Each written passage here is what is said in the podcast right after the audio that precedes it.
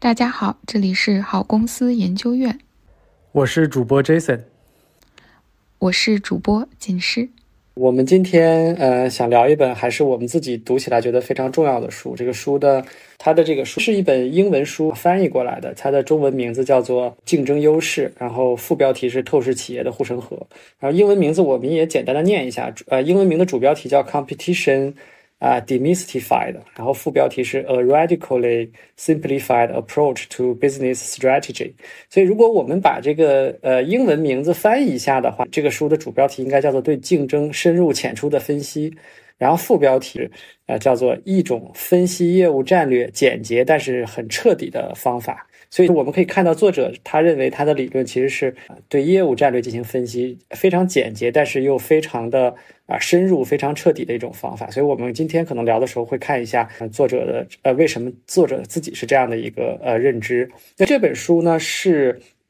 呃，讨论啊，在基本面分析当中非常重要的一本书，是因为我们平时做，无论是做投资也好，还是我们的企业家、我们的 CEO、高级管理层，他做呃这个整个的基本面分析的时候，对公司的业务进行分析的时候，竞争格局的分析都是最重要的呃组成部分。而这本书，我们可以认为是。啊，非常经典的，在这个领域当中的一本教科书，而且呃，还有一点很重要，就是它虽然是一本英文的书籍，但是因为啊这本书的翻译的译者本身他们都是两位非常资深的投资界的专业人士，所以他们啊不仅能够完整的理解到作者在书中想表达什么，而且他们可以把这种原来的这种表达非常完整的啊翻译成中文的语句，所以大家阅读起来呃也可以非常的放心的去阅读，能够理解到原文的意思，所以。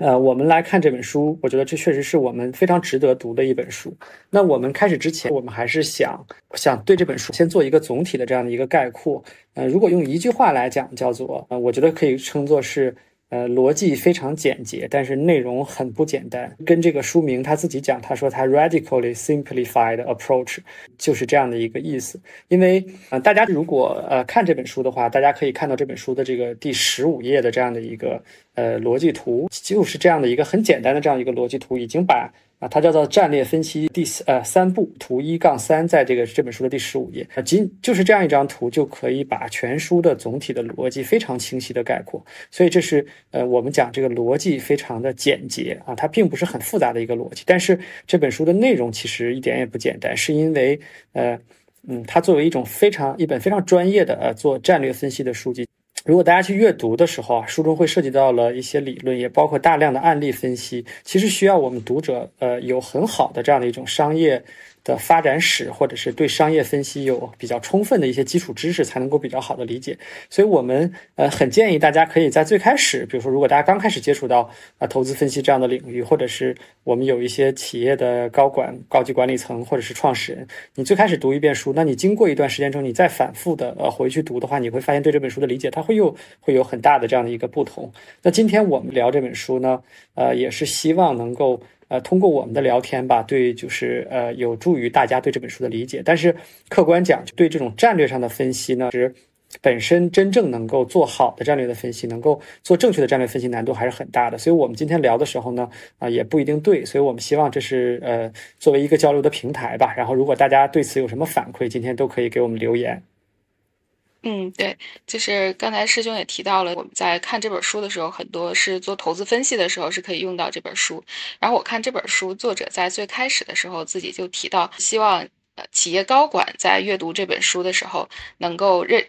认识市场是如何运作的，企业它的竞争机会在什么地方，以及如何利用和保护这种机会。作者最开始的时候是想，哎，我这个书给高管来看，但国内呢，我们包括身边的好多人，我们也可以看到，其实是做。呃，价值投资的这些人，愿意去做基本面分析的人，在看这本书。然后我们觉得这些目前企业家和 CEO 读的比较少，这个事情也是一个比较遗憾的事情。所以，如果大家有在有听到这本书，然后觉得不错的话，也欢迎大家推荐给身边做企业的朋友。就不管是大一点的企业呀，还是小一点的企业，听听完这个之后，我觉得大家都会发现，我们可以去寻找到自己的差异化的竞争优势。对，我们会呃，就是我们先把我们今天想讨论的这个过程，就是啊环节呃简单的介绍一下，因为我们这本书整体上来讲，我们可能会分成两部分，也就是上下两啊两期我们会去讨论。那在讨论的过程当中，我们会在呃既先说一下讲解一下作者他的这个逻辑的分析的框架或者是他的理论，同时我们也会在这个过程当中分别结合案例去讨论。那当我们把整本书啊都讨论完毕之后，我们也会讨论一下这本书本身的一些局限性，因为大家每读任何一本书的时候都会有这本书的优点在哪里，这本书可能还有哪些局限。那我们在最后我们也会讨论一下这个局限性的问题。所以大体上来讲，这就是我们今天的这样的一个呃讨论的流程吧。然后我们如果现在开始的话，我们可能会从这个呃竞争优势的概念啊，因为这本书本身分析竞争优势的嘛，那我们来看一下这本作者啊他的心目当中的竞争优势的这个概念，我们就直接引用呃这个书的第四页当中，作者讲明确的讲了他对竞争优势的这样的一一个理解。他的原话是这样的，他说与波特及其许多追随者的观点不同的是，啊我们认为上述这些力量并不是同等重要的，是因为因为大家都知道呃很著名的。就是波特，实际上来讲是一个问题的不同表述。他说，你只有啊进入壁垒这种力量，在所有的竞影响到企业的竞争格局当中是最重要的、最核心的力量。如果这种力量啊不能够啊发挥它的作用，那么其他的作用、其他的力量的价值就没有那么大了。那如果这种力量就是进入壁垒，如果具有进入壁垒，企业就有竞争优势。所以这就是在。作者看来，他认为进入壁垒和竞争优势基本上就是等同的概念。当然，所以在整个这本书的话语体系当中，大家都可以认为竞争优势就是竞争壁垒。那今天，当然我们后面聊的时候，我们可能呃也会这样子来呃认可作者的这样的一个观点，就是竞争壁垒和竞争优势是一样的。同时，我们聊的过程当中，也有可能有的时候会使用竞争壁垒，有的时候会使用竞争优势。那大家听的时候可以认为我们就是在说同一件事情啊。嗯，哎，那在这本书里面，我们可以看到作者说竞争优势的时候，他的表述是说是非常绝对和严格的，说要么有，要么没有，呃，然后不存在就是可能有可能没有的情况。我们看下来会觉得这种表述，呃，会不会过于绝对了呀？我觉得确实一句话两句话可能也不是完全能够说得清楚。很多时候最难的是在于，呃，非常难以明确的判断一家公司是否有真的有竞争优势。比如说，呃，我们举例的话，如果我们看家电的行业，我们会看到像美的、格力、海尔这样的知名品牌，对吧？他们经营的非常好，而且公司的业绩各方面，呃，也都很好。大家也认为好像这样的公司啊很强，但是。我们可能就会问说，这样的公司到底有没有竞争壁垒呢？或者说它有没有竞争优势呢？所以作者他其实有一个刚才我师妹提到的这个事情，就是他是很绝对的。他说你要么有，要么没有。但是当我们看到很多现实当中的问题的时候，我我们会看到说。嗯，这好像不是那么容易分得清楚，说到底有还是没有。我们会在后续讨论当中，就是在逐步的去讨论。大家也可以看，当我们沿着整本书讨论下来的时候，让大家怎么去看待这个问题。很重要的一点是，有的时候我们不要把一个公司的强弱好坏跟公司竞争优势。是否有竞争壁垒，把它混淆在一起？因为有的时候一家公司它可能本身是非常优秀的，无论是它的管理层很优秀，然后它的这个公司的这个本身的业务，它的产品也很优秀。但是客观说，这样的公司不一定有竞争壁垒。那么按照作者的逻辑，它也就没有竞争优势啊。但是反过来说，有些公司你觉得好像这公司看起来经营起来啊，管理层好像有点平庸，对吧？啊，但是。它可能处在一些特殊的行业、一些特殊的环节上，它反而是一家有进入壁垒或者是有竞争优势的公司啊。当然，作者自己也提到了，他是专门说到这个问题。他说，呃，一家优秀的公司没有竞争壁垒，但不代表它不是一家好公司啊。尤其是很多公司，它通过高效运营，它就成为了一家非常优秀的公司。但是，我觉得我们把一个公司的好坏、强弱跟是否有竞争壁垒区分开来，这在商业分析上来讲。呃，是还是非常重要的。当然，这里面可能有一个很值得思考的问题吧，就是普遍存在一种情况，是在同一个行业，有可能会出现有的公司是有竞争壁垒的，有的公司就没有竞争壁垒。啊，这也是一个，因为呃，行业的竞争壁垒和公司的竞争壁垒，可能本身这两个概念还不能够完全的呃，完全把它当做一个同一个概念。比如说，如果我们看手机行业，那大家都会觉得说苹果是有竞争壁垒的。那你说？小米啊，OPPO 啊，vivo 啊，对吧？包括三星，到底有没有竞争壁垒？那这件事情其实，我觉得这可能就值得大家思考了。那再反过来看，呃，另外的其他的行业，比如说像零售业，作者也提到的案例，比如说我们知道沃尔玛，对吧？像 Costco，包括山姆会员店，那大家可能认为这种模式是有竞争壁垒的。但是零售业大量的其他的企业可能。就没有竞争壁垒，对吧？那返回到家电行业，我们刚才讨讨论到了，比如说白色家电、黑色家电，像电视这样的，那这些企业有没有竞争壁垒，可能值得分析。但是我们也看到，比如说像小家电，对吧？智能家电，比如说我们讲的这个扫地机器人这个行业，它看起来一直以来它的它的这个玩家就很少，就那么两三家，而且它每一家占的市场份额也比较大，也比较稳定。那这样的行业啊，是不是就有竞争壁垒呢？因为看起来好像别人也不太容易做的做这块业务，所以。呃，对竞争优势的讨论或者竞争壁垒的讨论，还真的是呃非常值得去认真的去做分析，而且也有很呃也有很多的这种乐趣吧。我觉得这件事情是。那我们这里还要说的一点就是，作者反复强调的一个观点，就是他认为竞争优势几乎总是局部的。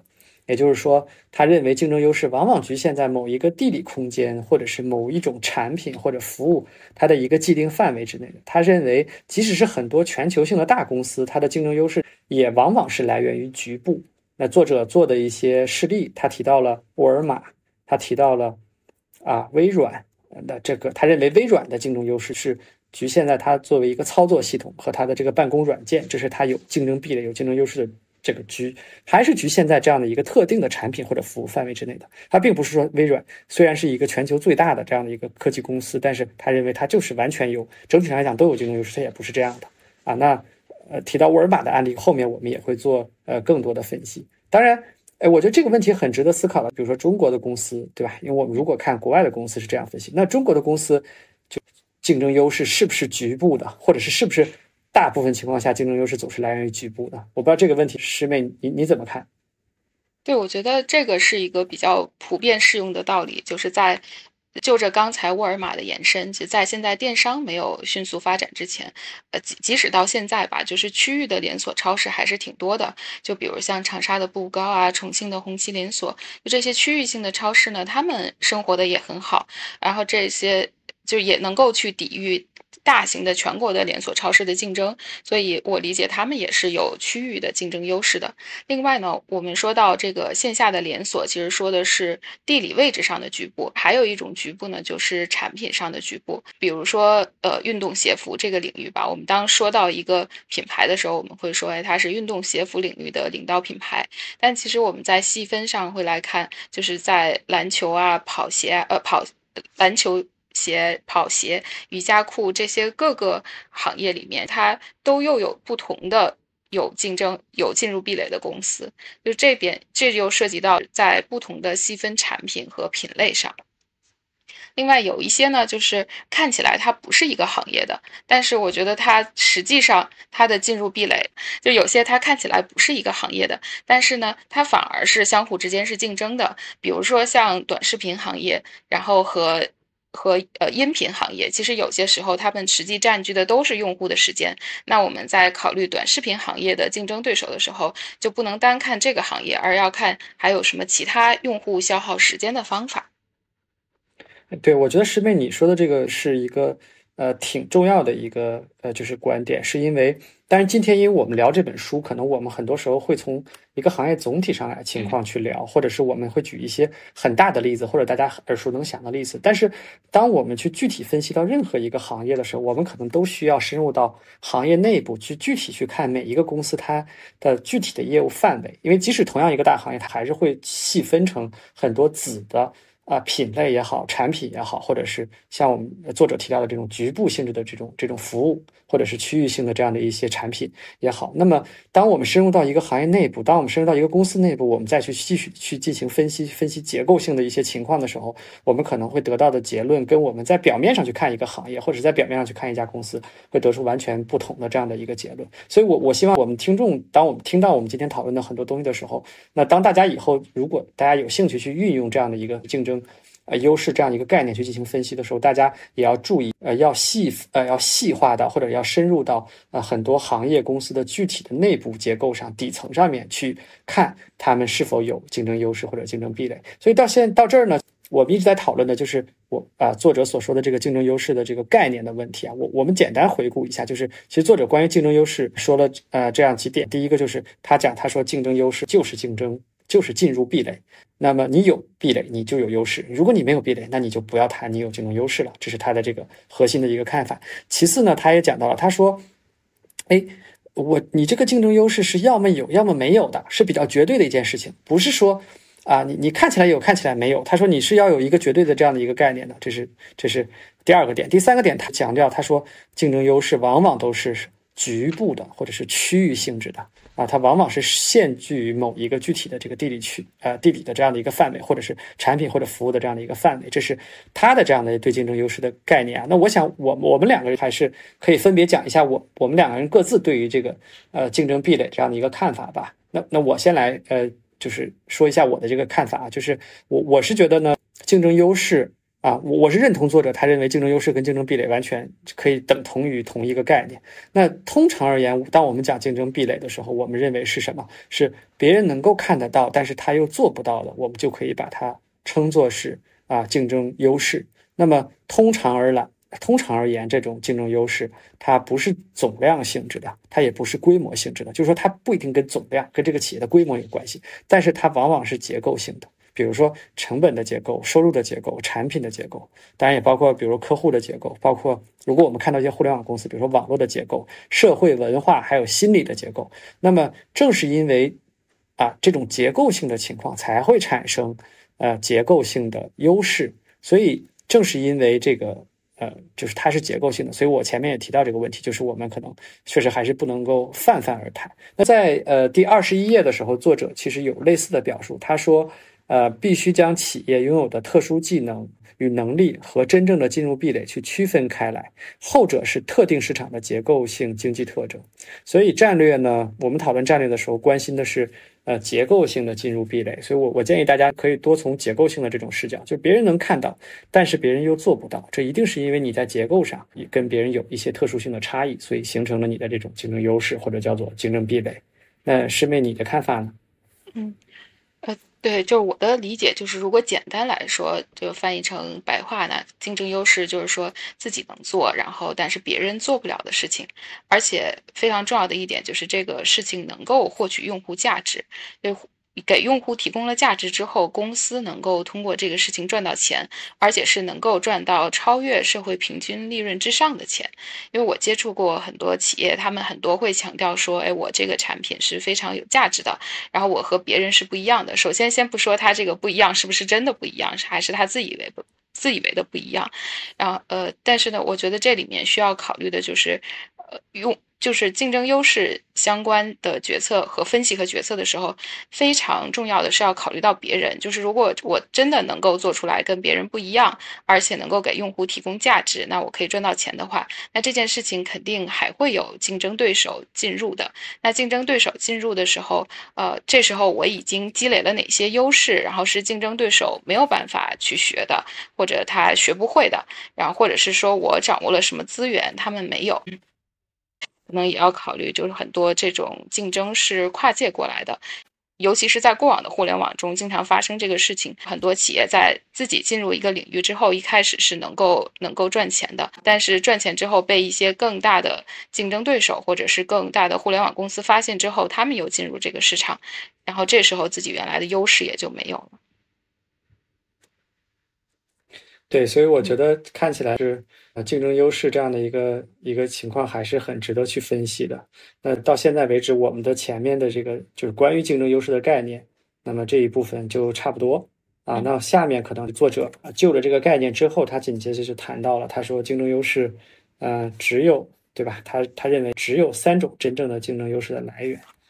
那三种来源是供给侧、需求侧和规模经济。除了这三种之外，就没有其他一些普遍性的竞争优势了。呃，在具体有一些特异性的竞争优势，就包括一些政府保护啊，或者是有一些金融市场里的信息优势。但这种就不是普适性的，所以我们就不详细讨论了。我们后面呢会详细的来讨论一下前面我们说到的这个供给需求和规模经济这个三种类型的竞争优势的来源。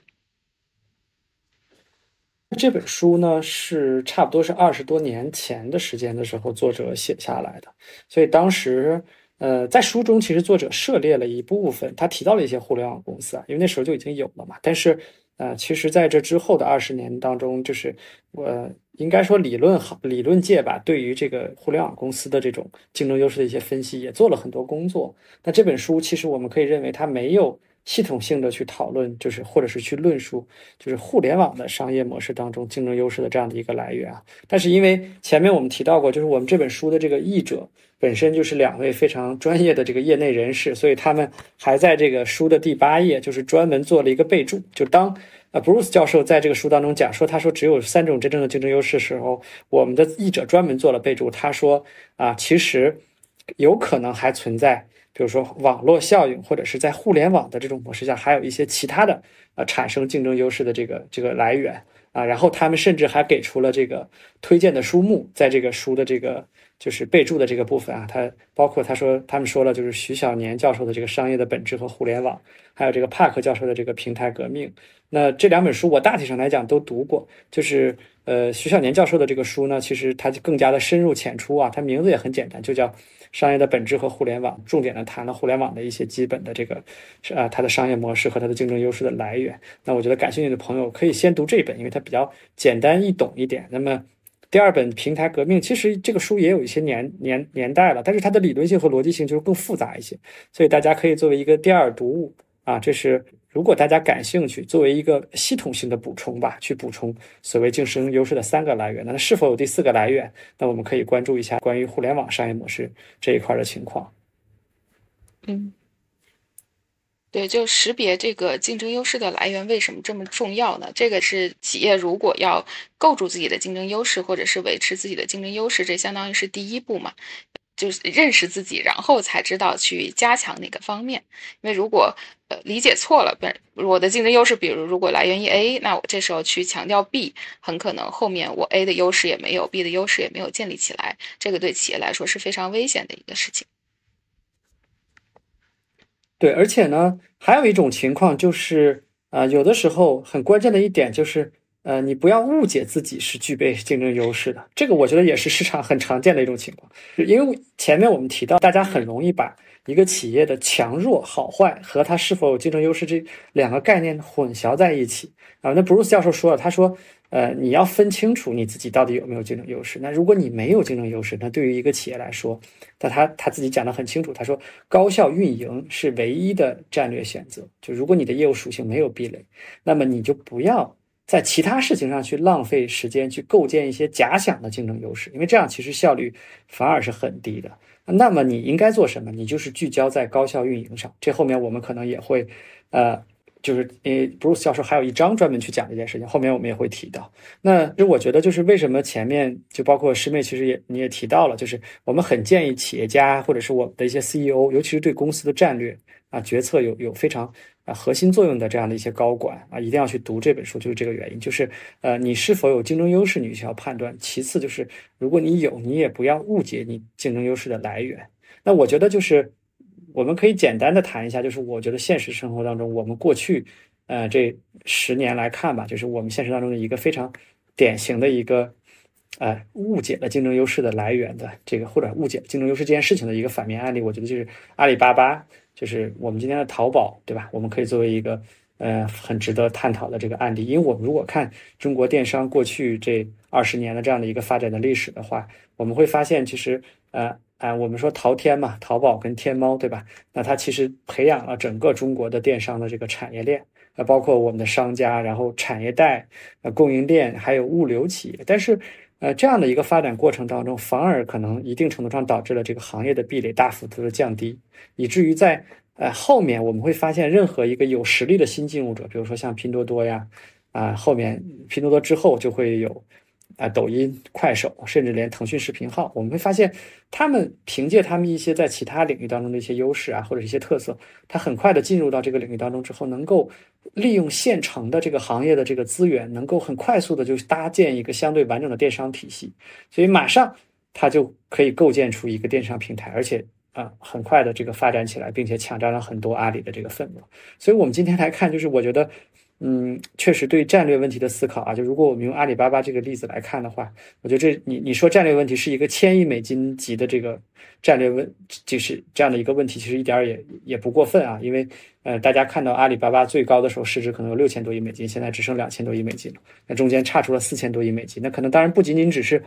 呃电商的一个问题，还有其他的很多业务。但是我们觉觉得确实是在这个案例上，我们能看到所谓的对战略啊竞争优势来源的判断，那确实是一个。千亿美金级的这样的一个问题吧，所以我觉得，当然我们今天还是可以，就是我我们把这个问题留给大家去讨论，对吧？那么我们中国今天的中国电商行业，对吧？那那有没有壁垒呢？啊是不是一个没壁垒的行业，还是说它还是一个有壁垒的公司？因为我们今天已经看到了很多玩家在这里面互相竞争，对吧？那反过来讲，我们会看到，好像在欧美，对吧？我们会看到亚马逊这一个公司在欧美的这个市场上一家独大，对吧？那那我们可能今天要问了，那同样的道理，就是如果。中国的电商行业会变成这样的一个格局，但美国的电商行业它有没有壁垒，是吧？我觉得思考这些问题对于做我们长期的价值投资的判断，因为亚马逊一直是，呃，就是很多大的这个基金也好，大的投资人他们非常看好的一个企业。但我觉得这种问题的思考确实还是非常有价值的。其实说起来，就是作者呢，因为我们现在谈到的作者，他给出了他认为的竞争优势的三个来源嘛。那紧接着作者还专门强调了一件事情，他说。啊，大家通常所看到的这个差异化，它不是呃一种竞争优势，或者是不，并不是一种竞争壁垒的来源。因为我觉得这个是也非常有启发意义啊。因为通常啊，大家会认为说，比如说，哎，低成本或者是差异化，对吧？这是是很多企业它作为竞争战略的一个非常核心的选择之一，就是我我做一些差异跟别人不一样。但是作者认为说，你做差异化其实并不能够产生你的竞争壁垒。那他认为他说。呃，如果你差异化，你的产品确实可以跟别人不一样，你可以避免你的产品成为所谓的大家通常说的这种大陆货。但但是他认为，单纯的简单的差异化并没有办法消除激烈的竞争和利润微薄的这种，就是就是大陆货行业的这种两个特征啊，就是激烈竞争和利润微。他说，你即使差异化，你也做不到啊。那原因是因为他认为是。呃，在大体上相同的产品上来讲，尽管大家都会有不同的定位和有不同的差异化，但总体而言，对于消费者而言，他认为这中间并没有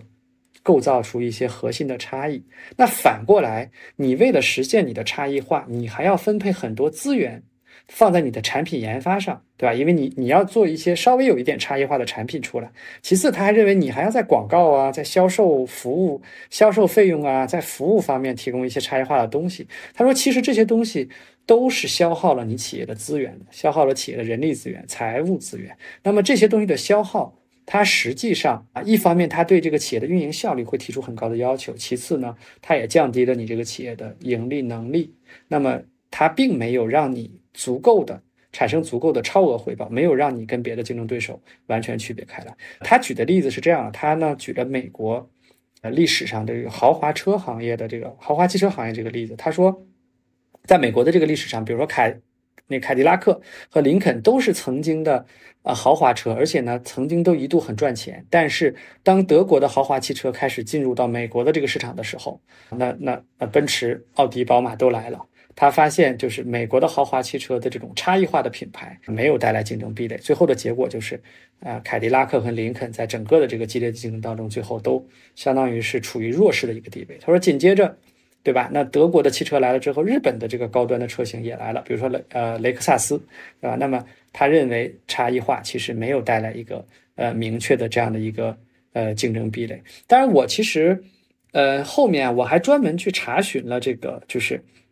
呃，不同的数据啊，比如说我我看了奔驰、宝马的长期的资本回报率，应该说，我觉得在 Bruce 教授写这本书的那个年代，如果你去追溯那段历史，你会发现好像奔驰、宝马的资本回报率确实是没有好，比起普通的车型好多少。但如果你看最近这二十年的这样的一个回报率，其实奔驰跟宝马的这个资本的长期回报率，它还是好于丰田和大众的。因为丰田和大众，我们可以认为它已经是呃这个行业当中就是。生产大众品牌汽车行业当中效率最高，就是能力最强的企业。那么奔驰和宝马啊，还它还是要它的回报率还是要更好的。而且如果你看保时捷更高端的车型，保时捷它的回报率又要比奔驰、宝马还更更加的优秀。所以我觉得就是呃。应该说，从这些汽车来看呢，差异化还是一定程度上，呃，给这些品牌啊，给高端的这种汽车品牌，它它带来了一些超过行业平均水平的这样的一个利润率水平吧。但 Bruce 教授说的东西，他的他很有启发性的一点是，他提到什么？他说，呃，你做任何差异化，其实你还是要额外付出你的额外的成本的，并不是说，哎，我差异化了，好像这件事情就解决了所有问题，不是这样的。他说，第一就是你差异化，你是需要额外付出成本；第二，你也要求你有很高的效率去实现差异化，因为他也提到了有很多品牌，他想做差异化，但他失败了，为什么？因为企业的能力不足以，啊，就是不足以实现这种差异化。所以我们也要看到，像之所以奔驰、宝马。那么，包括保时捷，它过去能有一个很优秀的回报率，其实是也是因为这个公司本身的经营管理是很优秀的，它具备同样的能力啊，它具备相应的资源、能力和效率去实现它作为一个差异化的这种汽车品牌的这种呃高效率的这个经营管理吧。我觉得是这样的一个情况。当然，所有这些东西我们看到，今天在电动汽车行业时代，这个汽车行业又面临着一个巨大的变革。那可能呃，对于电动汽车行业时代，就是呃怎么做，什么样。啊，什么样的企业是有壁垒的，对吧？怎么样能产生超额回报？那可能又又又有新的故事了，又值得我们新的去做一些呃分析。我不知道这个事情，师妹你你怎么看啊？呃，对，首先这个差异化，然后包括提到的就是呃是。首先应该这么说，就是我觉得保时捷和奔驰、宝马应该不属于同一类公司。可能保时捷它又具备豪华就奢侈品的一些属性了，然后奔驰、宝马呢，可能是在高端车型里面有有差异化。然后，但是呢，这个事情不能够去阻止其他的公司，刚才提到的德国的车企和日本的车企来进入这个市场。所以，这个市场呢，可能竞争就会一直处于一个。更加激烈的状态中，然后它的利润率就会受到影响。呃，但是刚才提到的有一个就是逻辑逻辑上的，就是作者说呢，有竞争优势的公司会有更好的资本回报率。但是您刚才提到的，如果是好的资本回报率，就是奔驰、宝马一度它的资本回报率也是比较好的，那这个是不是就代表它一定有竞争优势？可能我们还需要深入到这个行业里面具体来看。嗯，所以我觉得就是呃。应该说，就是当我们讨论这件事情的时候，大家呃很值得大家就是思考的一个问题，就是我们对于呃有差异化的企业还是抱有一定的警惕心理，就是大家千万不要把差异化就认为说，哎，这个公司好像是有竞争壁垒的，尤其在投资的过程当中，你可能要仔细的去分析这种差异化是不是真的能产生壁垒，而且这种是不是能够经受得住时间的考验啊？但是总之而言，就是在作者的这个他的这个理论体系当中，他认为差异化它是其实不是一个。呃，竞争壁垒吧。那作者其实讲到了他认为的这个呃三个竞争优势的来源，他就是他认为就是实际上竞争优势的三个来源，一个是叫做啊供给侧的竞争优势，一个叫做需求侧的，第三个就是规模经济效应。那我们可能会分别就这个事情去啊再做一些讨论吧。那我我们先来看一下第一个竞争优势的来源，它叫做供给侧的竞争优势，也就是有竞争力的成本。那作者的表述是在当前的这个市场经济情况下，他说，如果这个企业有，呃，在位企业啊，如果能够有很好的回报，那么它一定是在成本情况下来讲，有一些潜在的竞争者无法跟它的成本啊相去媲美，因为它有成本优势，潜在的进入者啊他就不会进来，因为他觉得他没有办法跟你进行竞争啊。那这种情况下，就是成本的优势可以打击竞争对手，从。从而阻止竞争对手进入到这个行业当中，所以他认为成本优势一定程度上构成了这样的一个竞争壁垒啊。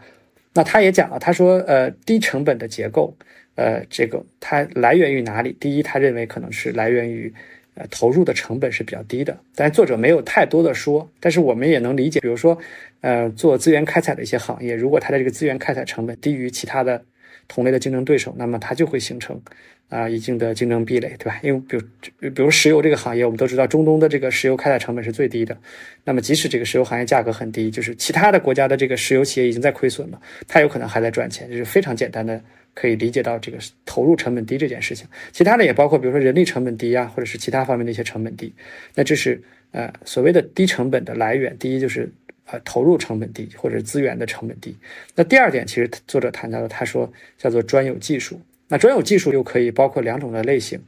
一种是叫做专利保护啊，这个我觉得大家也非常容易理解，对吧？在医药行业就很普遍啊。那如果你有了这个专利，别人就不能生产了啊。那第二种其实作者认为叫做工艺流程，工艺流程呢，它会跟一些呃你生产过程当中的这种技术积累，或者是你的生产经验的积累，它更加的相关。其实比较明显的，我们在化工行业好像这是一个很明显的这样的一个特点啊。嗯，我们会看到很多化工的这种，呃，本身你你要想生成合成某种化工啊材料，其实。啊，你你如果用理论上来讲并不难，但是如果你想大规模的在一个大规模的容器当中，还按照一个呃供应链啊的过程当中去大规模的合成某种原材料，你就需要很多呃技术和生产经验方面的积累，而且这种积累呢，如果你先积累了，别人可能就要花很长时间才能赶得上你。那这个过程当中你就一直有成本优势，而且化工品本身它又是一个大宗商品，那它卖的价格它一定不会有一个超额的价格，它没有一个超额的利润率，那就是如果你能够有更低的成本，对吧？你有更高的良率，你就会形成一样的竞争优势。其实半导体行业呢，呃，也有，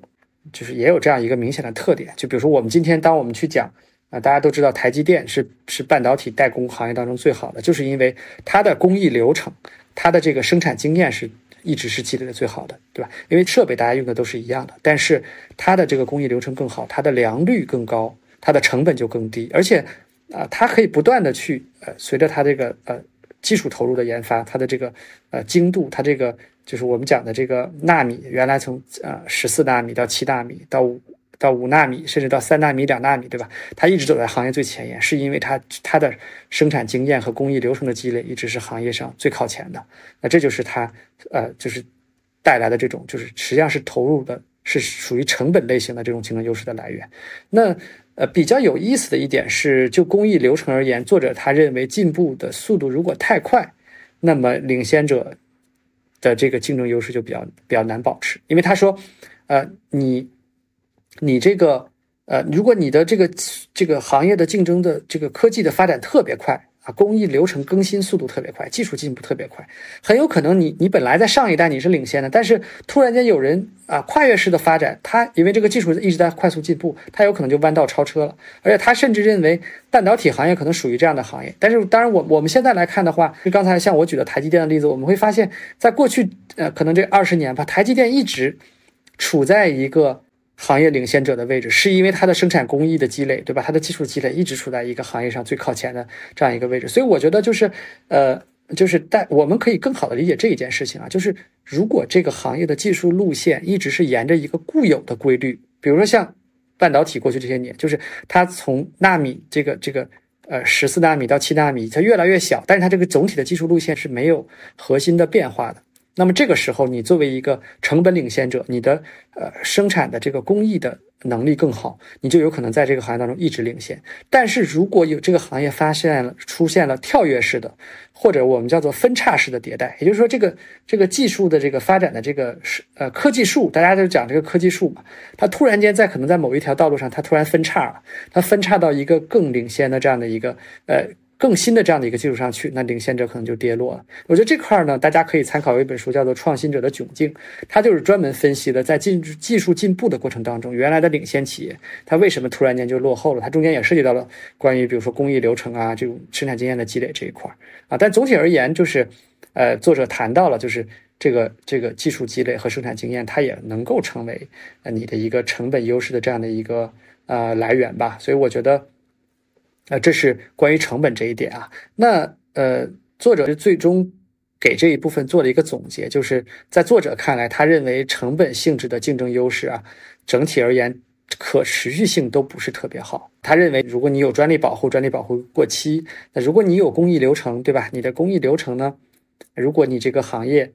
像咱们提到的这个技术出现了跳跃式进步，或者是技术停滞了，你的这个。竞争对手啊，他都是有很多办法追上你的。那么他就认为，呃，这种情况呢，竞争优势的这个延续性啊，不是特别好，或者持续性不是特别好。当然，我觉得这块大家，嗯，就是见仁见智吧。我不知道这个师妹你怎么看待这件事情啊？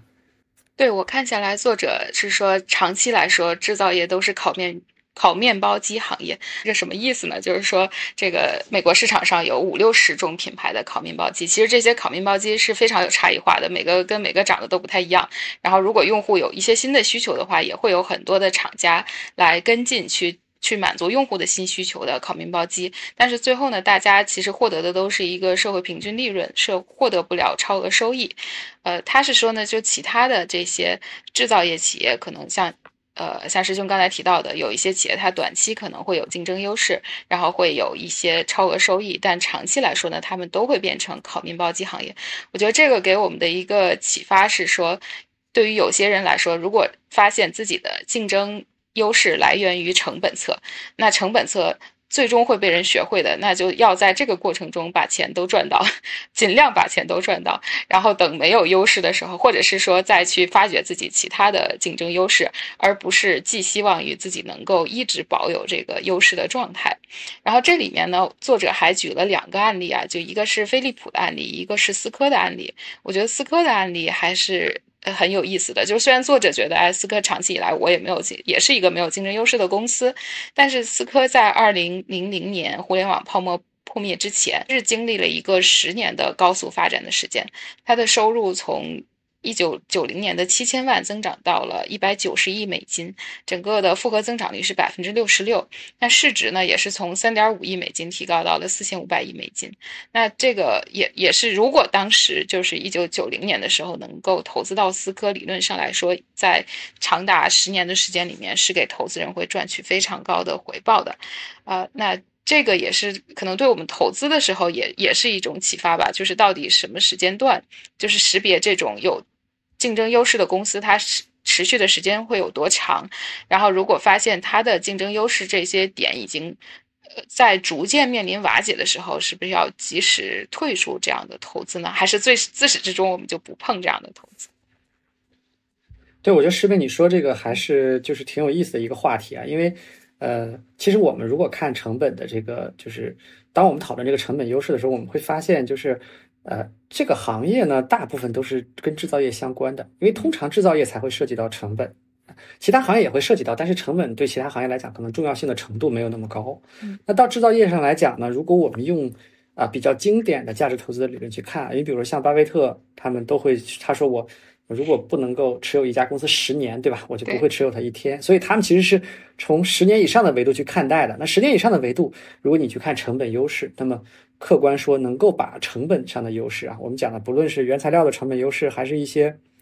啊工艺啊、技术啊，就是包括这种呃。专利上面的这种优势能够保持十十年的，可能这个行业当中确实就不太多啊，就就比较很罕见，应该说。那反过来说，那如果我们在国内我们去看一些公司的时候，但是我们可能会看到一些制造业公司，它在一两年之内可能能够啊保持一个比较好的这样的一个成本优势啊，或者是它技术上领先了，而且呢，有可能这一两年正好又赶上了行业快速发展、需求大爆发的这样的一个阶段，国家政策也支持，所以我们会看到国内很多做。呃，制造业投资的企业，或者是做制造业投资的这个机构啊，它可能对这个时间周期啊，它可能是就不会那么长。所以我觉得，我我们这件事情，大家去看的时候，我觉得保持一个对于成本的这样的一个成本优势这边，它的这个时间的这个限度，或者是它的这个可持续性，那保持一个呃警惕吧。就是我觉得这可能还是那至于说呃要在多长时间的架构上去讨论这个问题，或者是它能够持续多久，我觉得就是那可能要跟大家的这个比如说投资的这个。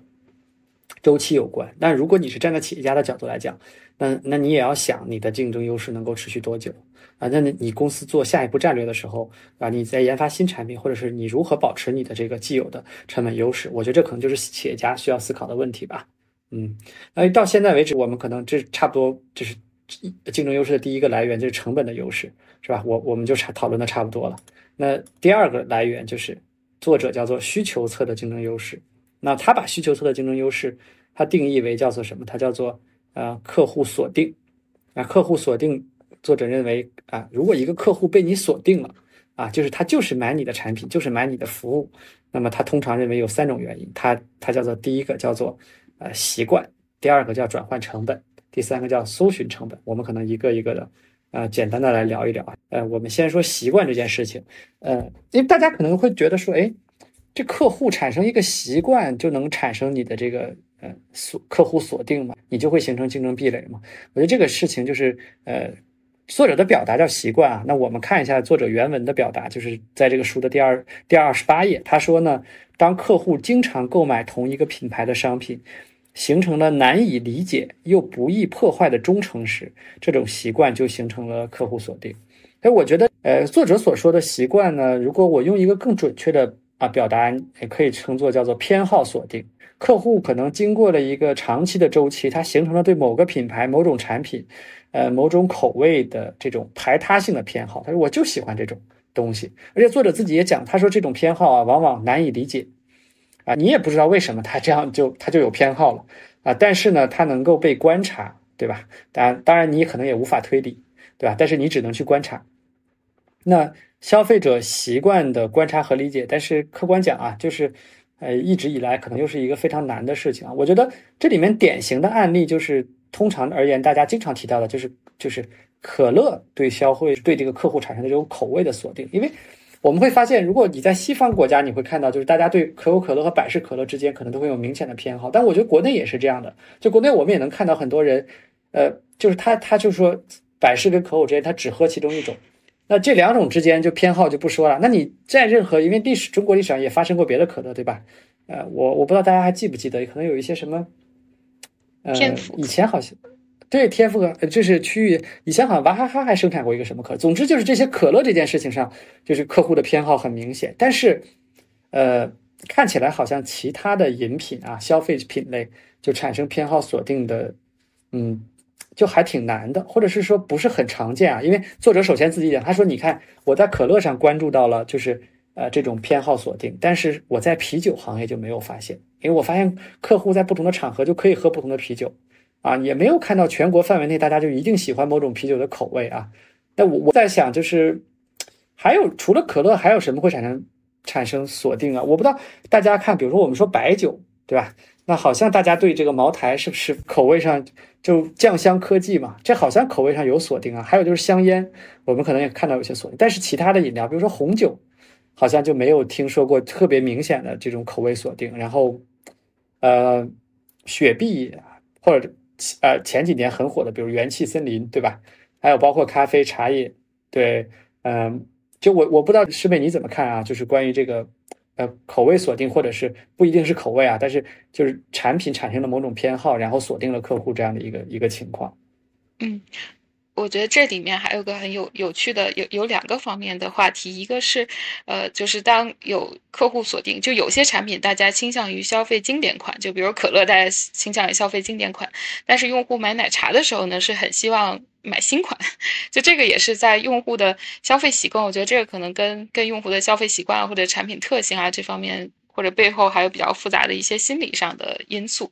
呃，这个还可以举的一个例子是美妆的例子，比如说美妆，大家去买护肤品的时候，那我基本上是还是会买原来的产品，就是是一个重复消费的，会产生习惯的。但是呢，如果是买一些彩妆类产品，比如说口红啊，或者是眼影啊这些，大家就会去追逐一些时尚的品，就我不会去固定在某一个品牌的某一某一个品里面，就这个是说不同不同的品类带来的这种消费习惯的差。差异，那第二个差异呢，是我觉得也比较有意思的点，就是很多产品它是有上瘾属性的，但是呢，它不会对这个产品里面的具体的每个某个品牌或者是某个味道产生偏好。就比如用户他可以对咖啡上瘾，然后会经常消费咖啡这个产品，但是你问一个用户他是不是就只喝瑞幸的咖啡，或者只喝瑞幸某一款咖啡，这个一般是没有的。如果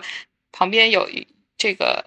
Manner 的话，他可能也会去尝试 Manner，然后也会有喜欢的 Manner 的产品，就不会具体锁定到某个品牌和某个产品上。对，我觉得就是特别有意思的点就在于，就是你会发现，同样是上饮品，比如我们还回到可乐，对吧？因为大家都知道，包括芒格他对于可口可乐的成功，对吧？他也总结说。哎，这这东西里面因为含有这个咖啡因，对吧？所以它作为一个上饮品，所以我们就会看到，同样是上饮品，大家对于这个可口可乐就产生了这个口味的这种偏好，它有锁定的这个这个情况。但是，比如说咖啡行业，对吧？包括茶，因为其实茶当中也也也有不同的咖啡因含量嘛，它就没有对某种产品或者某种口味一定产生锁定。啊，我觉得这个事情就是消费品的这个这个研究啊，就是很很有趣味性，但是也有点扑朔迷离。当然，如果大家观察到了，呃，就是某种偏好锁定，就像作者说的，虽然这东西难以理解啊，但是如果你观察到了不易破坏的忠诚，对吧？那我这有可能就是一个非常重大的投资机会。所以我觉得大家日常当中可以可以从这个特点上来去去观察一下。如果我们看新出现了某种商品或者某种产品。啊，它是否因为啊某些原因使得在消费上客户产生了一种偏好性的锁定？但如果这里面产生了锁定，啊，如果这种产品又是一个普适性的大众化的产品，那可能就是会有重大的投资机会啊。还有就是关于呃习惯的这个或者是叫做习惯性的这种锁定啊，其实有一个蛮重要的问题，就是但是这个问题又很复杂，就是品牌的价值啊，因为有的时候我们经常会看到某一种习惯性的消费或者是偏好，它的锁定往往是跟某一个品牌联系在一起的啊，但是呢，品牌又是一个很复杂的话题，我不知道这是。因为可能是因为你你看品牌的东西可能会更多一点，你你怎么看品牌这件事情？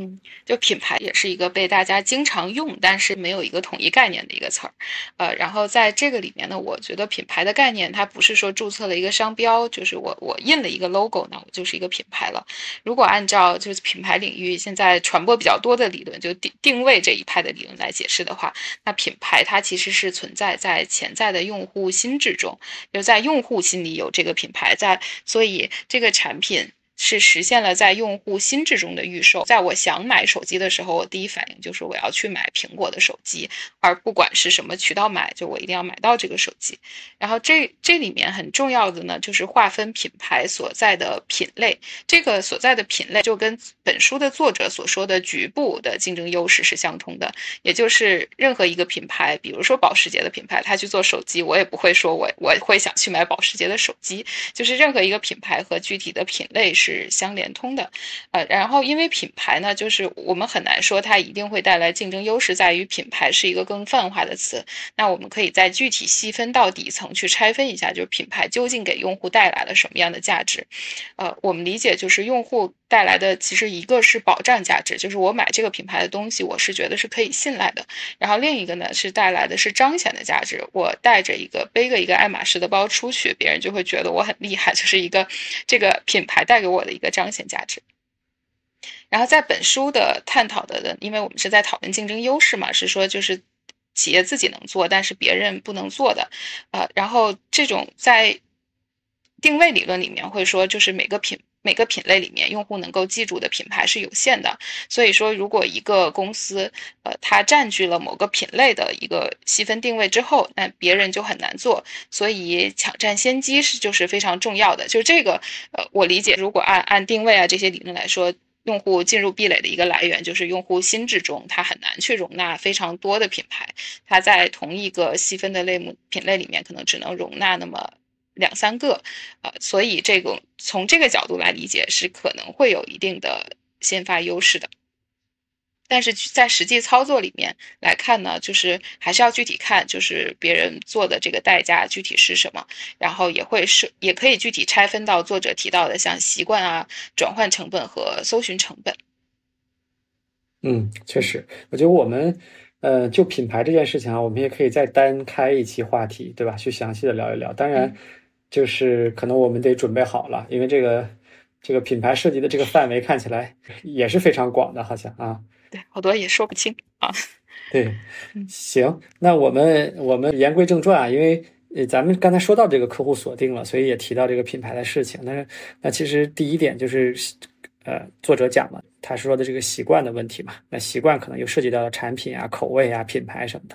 那第二点呢，就是作者就 Bruce 教授他提到，他说第二点啊，客户锁定方面是转换成本，也就是说，呃，客户如果想从现有的产品转移出去，他需要花费大量的时间、精力、金钱，他才能够实现对这个产品或者是供应商的这种更换。他如果这个更换的成本特别高，他就产生了锁定。他他。举的例子啊，他说典型的这个产品就是软件行业当中的，比如大家平时用的这个微软的这个办公软件，因为啊，你无论是你的操作习惯还是。啊，因为大家都通用的文字格式嘛，包括通用的这种软件的格式，对吧？包括 PDF，对吧？或者是微软的这东西，或者是 Adobe 的这些东西，还有包括他说有一些财务上大家用的软件。如果你一个公司，你的财务系统一直是用一家供应商，那你就很难再更换了啊，因为你整个的财务的体系、你的人员的习惯，全部都建立在这个这家财务公司的这个软件基础之上。啊，包括国外，我我们做金融的人可能知道这个 Bloomberg 的这个终端，对吧？它甚至是。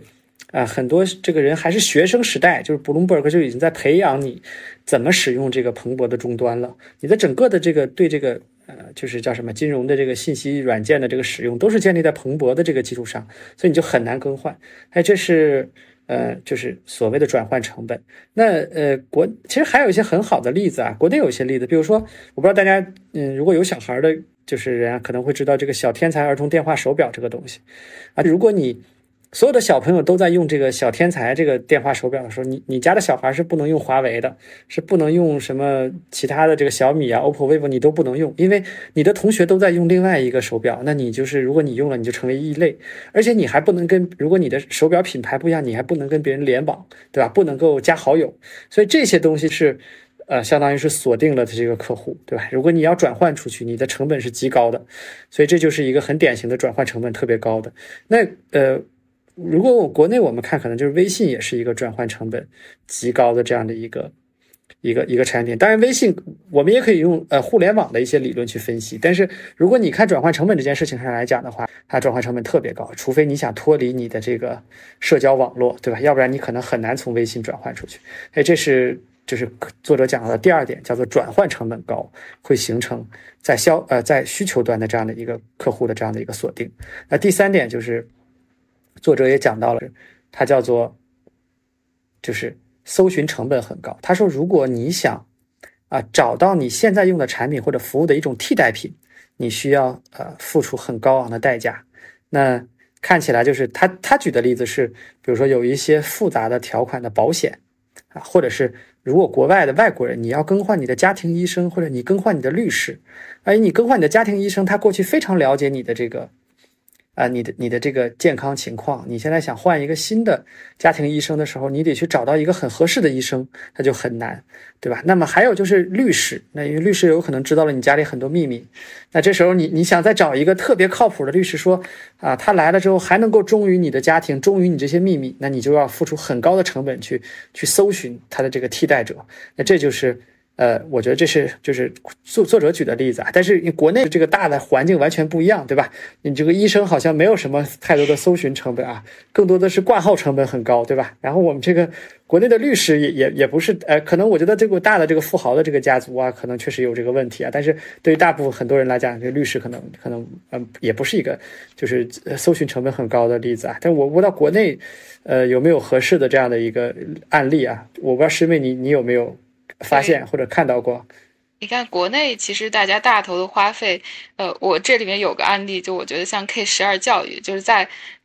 在被打这个行业被打击之前啊，这个行业被认为是一个非常非常好的行业，里面的头部公司的利润率也非常高。那这里面其中我觉得有一个原因就是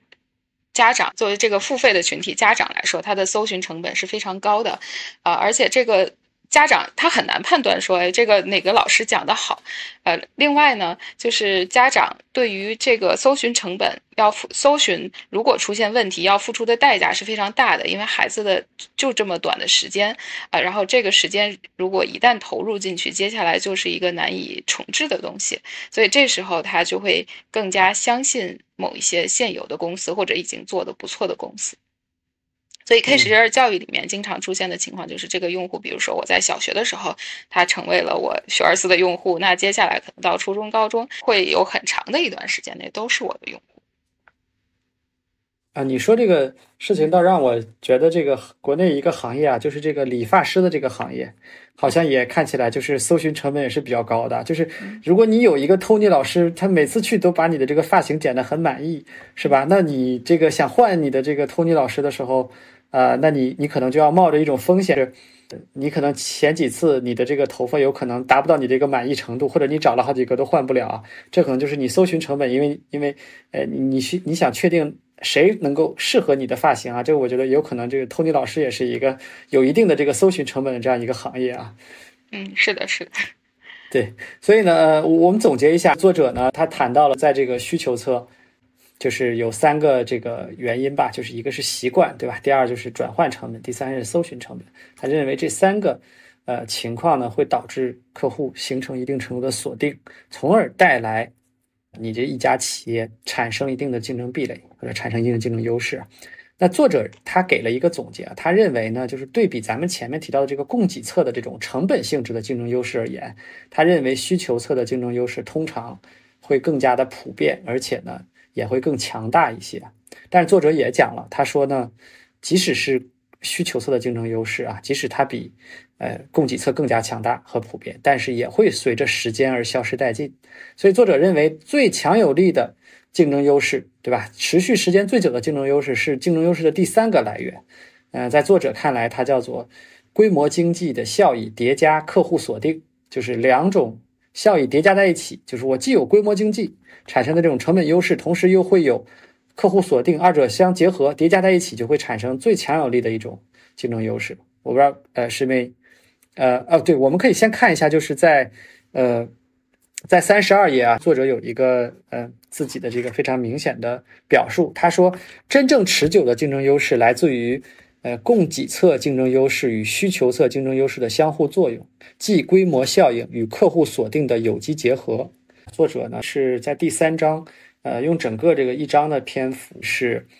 做了一个对这个。规模经济进行了很多详细的讨论啊，就规模优势的这个概念本身并不是很复杂，但是呢，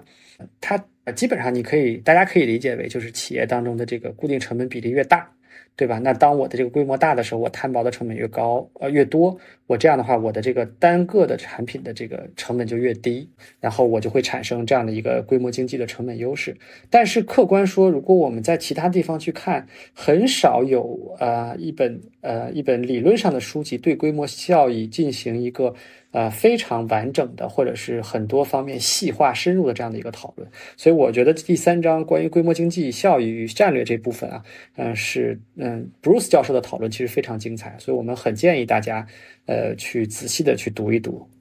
嗯，对，就除了 Bruce 教授这个探讨，呃，还有一个非常好的探讨规模效应的材料，大家在网上可以找到的美团王慧文的清华产品课，就他在清华的时候给学生们讲的。讲的一门课，然后这里面呢，结合案例分析规模效应，也是分析的非常精彩的。但是老王就评价说，规模效应就是商业世界里的万有引力。就除了前面我们提到的规模效应，企业生产里面有固定成本，规模越大，然后单位分摊的。单位分摊的成本就更低之外呢，它也进一步发展了规模效应的理念，就是销售啊、用户量、客户量足够大了之后，那所产生的一个是用户体验的优势，呃，这个是它比布鲁斯教授增加的一点，因为布鲁斯教授主要是强调当这个体量增大之后，我们是有成本优势的，然后他这里面就进一步强调了用户体验的优势。然后具体呢，它也拆分了就是规模效应的几种表现形式啊、范围和参数。然后这里面也举了一个比较有意思的例子啊，就是说规模效应强和弱的两种状态下，呃，企业其实我我觉得也可以对应到布鲁斯教授，相当于这个一个公司进入壁垒高和进入壁垒。低的情况下，那这里面的创始人是一种什么样的状态？然后他就提到，因为他们也认识微信的张小龙嘛，就是说张小龙是下午才去上班，呃，然后也经常有时间去打打高尔夫，然后玩玩这个跳一跳小程序，而且都玩得很好。就这些都是需要投入非常多时间才能玩好的东西，但他玩得很好，说明他工作真的是不忙。然后，但是我们看美团的老板，就是包括王兴啊，呃，他从早到晚一直都在开跟各个业务条件去开会。的，然后包括周末也一直在非常勤奋的工，这个是美团的很多朋友也都提到过的，他就没有时间去发展这种耗时的爱好。看来，嗯，这个有有没有这个竞争壁垒，是吧？这个还是，嗯，也可能也跟这个王兴的这个命是吧，就适合于这种，呃，打硬仗的这个这个特点，是吧？结果是。那最后做的业务呢？虽然我觉得从创始人的角度来讲啊，他可能最开始也没有办法去选择他的这个业务赛道，对吧？他在哪里创业，他未必有那么大的选择余地，对吧？但是我们确实可以看到，嗯，企业有没有竞争壁垒，确实对企业的经营情况在底层长期角度来讲，还产生，呃，挺大的一个影响吧？对我觉得这这是。就是呃，张小龙跟这个王兴的这个对比还是挺鲜活的。这个这个案例啊，我我看这个就是布鲁教授他写这一章，嗯，我觉得对我来说最大的这个启发其实是两个方面吧。第一点是，他提到了一个很重要的点，他说创造规模经济效益的是相对市场份额，而不是绝对的市场份额。我觉得这个事情大家能够理解。嗯，如果我们就是圈了这样一块蛋糕，圈了这样一个市场，对吧？那那其实。可能大家的这个固定成本的投入都差不多，那么我卖的产品越多，我的份额越大，我自然而然摊到的成本就越低。所以重要的不是总规模，而是相对的市场份额。所以他专门提到，他说，嗯，你一家企业要对自身的市场份额保持足够高的警惕度，对吧？因为你的市场份额并不仅仅影响你的收入，关键是它会反过来影响到你的规模经济效益。那如果对于如果一个企业的它的这个竞争优势特别依赖于规模经济效益来说，那么它如果在维护自身的这个市场的份额的时候不够警惕，一旦新进入者刚刚进来，如果你没有采取足够多的行动，那么这个时候呢，就是新进入者很有可能就会追上来，或者是有的时候呢，呃，新进入者他会从一个很小的市场份额开始，他在这个地方蚕食。那这个时候呢，他甚至有可能说了一些，对吧？让你觉得好像他根本不会威胁你的这样的话，对吧？他在一个很小的范围内，他慢慢做，对吧？我们讲叫我们叫猥琐发育，对吧？或者怎么样？但是突然间有一天，你发现他的规模追上来了，或者是他突然间抢到了一个足够他能够。跑赢自己的这个经济模型，或者达成一定程度的规模经济的这个这个份额的时候，它有可能就会对你产生一个非常大的一个威胁。所以，布鲁斯教授专门讲了说，你要保持足够的警惕对你的市场份额。所以我们在这里也也再一次就是建议，就是大家如果大家听到这个这本书，可以推荐给身边的创始人或者 CEO 去读这本书，我觉得还是非常有启发意义。那作者。就这件事情讲了一个例子，他说日本的企业本田最开始在美国的摩托车市场，他销售那个廉价摩托车，因为，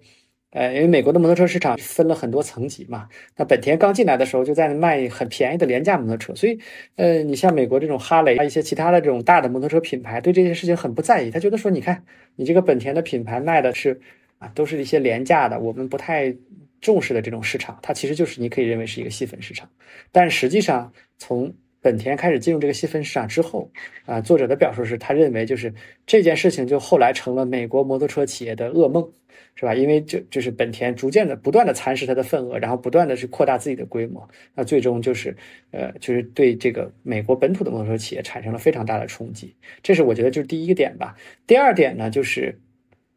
作者提到了，他说通常，呃，这个市场的规模如果非常庞大。或者是市场的这个规模快速的增长，他认为会削弱在位企业的这个规模经济的优势。他的意思是说，呃，你是一家企业，你在一个市场当中啊，你原来是一个市场份额的领先者，那么你你自然就会有规模经济的优势啊，因为你的这个成本，你摊薄下来的成本可能是最低的。但是如果这个市场突然之间快速增长，它就会吸引别的对手马上进来，对吧？或者是这个市场其实规模非常非常广大。以至于这个市场可以同时容下好几家企业，那么外面的企业就会觉得说，啊，我虽然刚开始进去的时候没有优势，但是因为这个市场特别特别大，啊，我只要投一点钱，我愿意在前面亏一些钱，我一旦建立起我的规模，我就马上可以活得很好。所以他认为，反而是规模越大或者增速越快，其实反而是规模经济竞争优势的这样的一个敌人。这个也挺有启发意义的。我觉得，呃，大家在汽车行业是能够明显看到这种情况的，就是。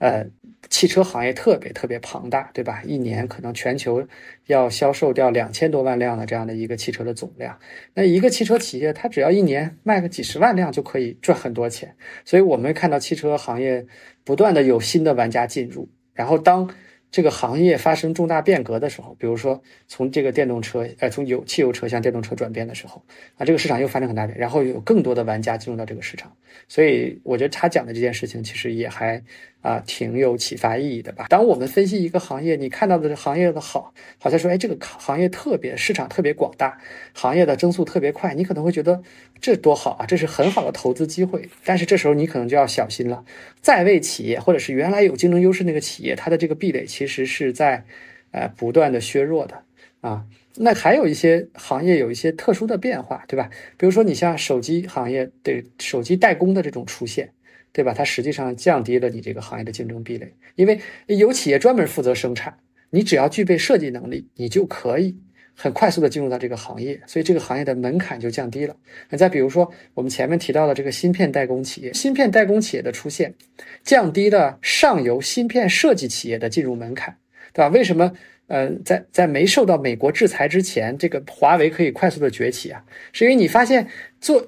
就是芯片制造这件事情的门槛已经由另外一个企业给你给你打掉了。你只要在台积电生产就可以了，对吧？那么只要你有最好的人才，你能够最好的去设做设计，你就可以很快的成为一个很强有力的竞争对手。所以这个其实是因为本身我们会知道，就是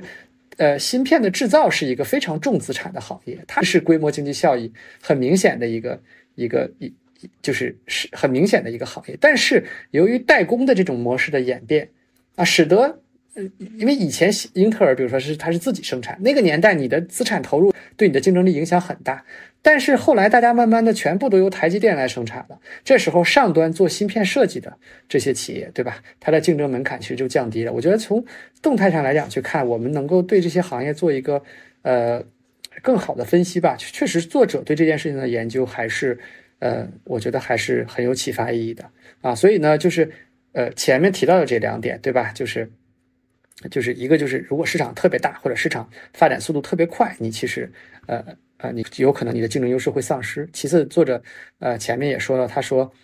就是你创造这个规模效益的，往往是相对的市场份额，而不是绝对的市场份额。基于这两点，作者又一次强调了他个人的观点啊，他认为规模经济往往是建立在局部的或者细分市场领域当中，因为局部的细分市场领域可能就没有咱们前面说到那些问题，反而更容易维持你的这样的一个。呃，竞争优势吧，所以我觉得这块是，呃，就是作者的一些非常重要的观点吧。嗯，对，呃，我觉得就是刚才呃师兄提到的，作作者讲到了很多美国的例子，中国互联网发展可能十多年的发展的过程中吧，也有非常多的这种规模效应的例子，然后还有就是到底规模市场有多大的，然后能够带来多大的企业的这样的案例。就是我们在。看一个创业公司的时候，我们会说市场空间有多大，这也是每个公司想去拼命的说的，我的市场空间有多大。但是很多时候我们会发现，市场空间很大这个事情，很多时候反而会变成一个创业公司的一个魔咒。然后比如说在外卖市场上，其实最早的时候有像道家美食汇这样的公司，那他就去做一个，呃，他他去做一个高端餐饮，其实整个商业模式是能够赚得起来的。然后但是呢，因为是外卖整体的市场。空间太大了，所以后来饿了么跟呃美团外卖呀、百度外卖在打架的时候，其实道家美食会是最早撑不住离开这个市场的。过去几年呢，社区团购也是有类似的这样的事情。长沙的兴盛优选，大家可能也都听说过，它本来是社区团购的行业第一。然后社区团购呢，跟刚才说的零售的企业都有点类似，就是它都是有一些区域规模效应非常明显的。本来呢，它按部就班的发展，就在长沙地区先做好，然后湖南地区做好，再进入。其他城市成为一个独立的大公司，本来这个路径是可行的。它也是因为这个原因吸引了非常多的投资，然后但是在这个过程中。其他的互联网公司，就是这些大公司，它也在寻找下一个增长点。他们就发现，呃，有一个兴盛优选这个公司，它增长很好，然后商业模式呢，看起来还还能赚，还能赚起来。那这就觉得这是一个万亿级别的市场。对一个互联网公司来说，他觉得这是这既然是一个万亿级别的市场，那我就可以砸几百啊，甚至上千亿人民币去抢占这个市场。呃，那如果是。他砸了这么多钱之后，兴盛优选短期积累的那些运营能力和融来的，呃，他融来的应该是有百亿人民币的钱，那这些钱就不会构成对这些大公司的竞争壁垒了。事实上，大家也可以看到，后来在美团啊、拼多多甚至滴滴，当时都冲进去了，做了社区团购，呃，一路混战下来呢，大家发现当时其实是。看错了这个市场规模的大小，就没有大家想象的那么大。但是这个错误的结果，去指引了，呃，大家几几千就上千亿规模的投入之后，最后带来的结果是兴盛。那现在是这个第三大的公司，但是它已经退守湖南了。就听说多多买菜在湖南的目前的位置已经是比它要要多了，所以这家公司目前。呃，是处于一个比较危险的危险的境地。呃，这个故事当然还有一个点在于，就是大家一方面是说市场规模，呃，市场规模在于一个错误预判的市场规模，都带来了如此巨大的商业影响。嗯，我觉得其实，呃，叫做这个你刚才说到的这个兴盛优选的这个例子，还是一个非常好的这样的一个一个例子吧，因为社区团购。我觉得可能看起来它会非常的契合，就是 Bruce 教授他所讲到的这个，就是因为虽然我们看整个社区团购它是一个全国的这样的一个大的市场，但是如果你具体到某一个区域，你就会发现你在这个区域的密度是吧，特别能够能决定你是否有足够的优势，有足够的竞争优势，所以它反而呃就是。呃，它可以作为我们去考察竞争优势如何在局部的范围之内去发挥效果啊。但这里面我们会看到，比如说兴盛原来在湖南做的非常好，对吧？那他当时他做全国扩张的时候啊，拼多多、美团全部都进来了。那这时候就看谁先在其他区域抢占市场份额，谁能先做大规模。当然，我们反过来也会看到，就是当兴盛他在呃兴盛他在湖南继续去做竞争的时候，他遇到了比如说像拼多多、像美团这样的竞争对手，他可以。啊，非常，呃，他有足够的这个资金支持，他可以，他去在本地做大规模，去跟你实现一个对等的这样的一个规模优势的竞争，最后再去决定谁谁胜谁负，对吧？所以我们确实看到，就是呃，一方面就是呃局部的竞争，对吧？你怎么样去争抢市场份额，怎么样去做起来规模，实现你的这个局部的竞争力？另外一方面，啊，确实是呃这个市场规模太大，或者是这个增速太快，实际上是。啊，在位企业，他说的在位企业是指你现在是一个有竞争优势的企业，对吧？实际上他是你这个企业的敌人，是吧？所以我觉得这个还是一个挺鲜活的一个案例啊。当然，我们到这儿呢，可能我们的这个规模经济的这个概念就讲的差不多了。那么，呃，作者特别强调了，他说，规模经济要想成为竞争优势，实际上它还是有一个必要的条件，也就是说，它必须跟咱们前面提到的这个客户锁定啊是。相结合在一起，才能够共同构成这个竞争优势的。他的意思是说，正是由由于有客户锁定，它才能够导致新企业在进入到这个市场当中之后啊，他尽管他想跟你做一些竞争，但是他没有办法获得市场份额，因为你的客户被你锁住了，他不会转移到你的这个新进入的这个竞争对手那边去。这样的话，新进入的这个企业，它就永远是规模经济的受害一方，也就是它的规模永远无法达到。啊，一个好的状态，它就总有成本劣势，对吧？那我觉得就是他举的例子就是，呃，就是，呃，可口可乐，对吧？我一方面可口可乐其实在生产规模、广告分销渠道方面都建立了规模经济，那同时它又叠加了客户锁定。啊，那因为客户又只喝可口可乐，所以这样的话，新进新来新的进入者他就很难抢到市场份额，他还有很大的一个成本劣势。如果我们反过来看，比如说兴盛优选在湖南的这样的一个例子，你可以认为它是因为没有客户锁定，是吧？因为社区团购这件事情对客户来讲，我用哪一个平台都可以，你谁便宜我用谁，你就没有。足够的客户锁定，你没有客户锁定的时候，有一个强有力的竞争对手过来，他开始通过烧钱降价的方式去抢夺客户的时候，客户就被他抢走了。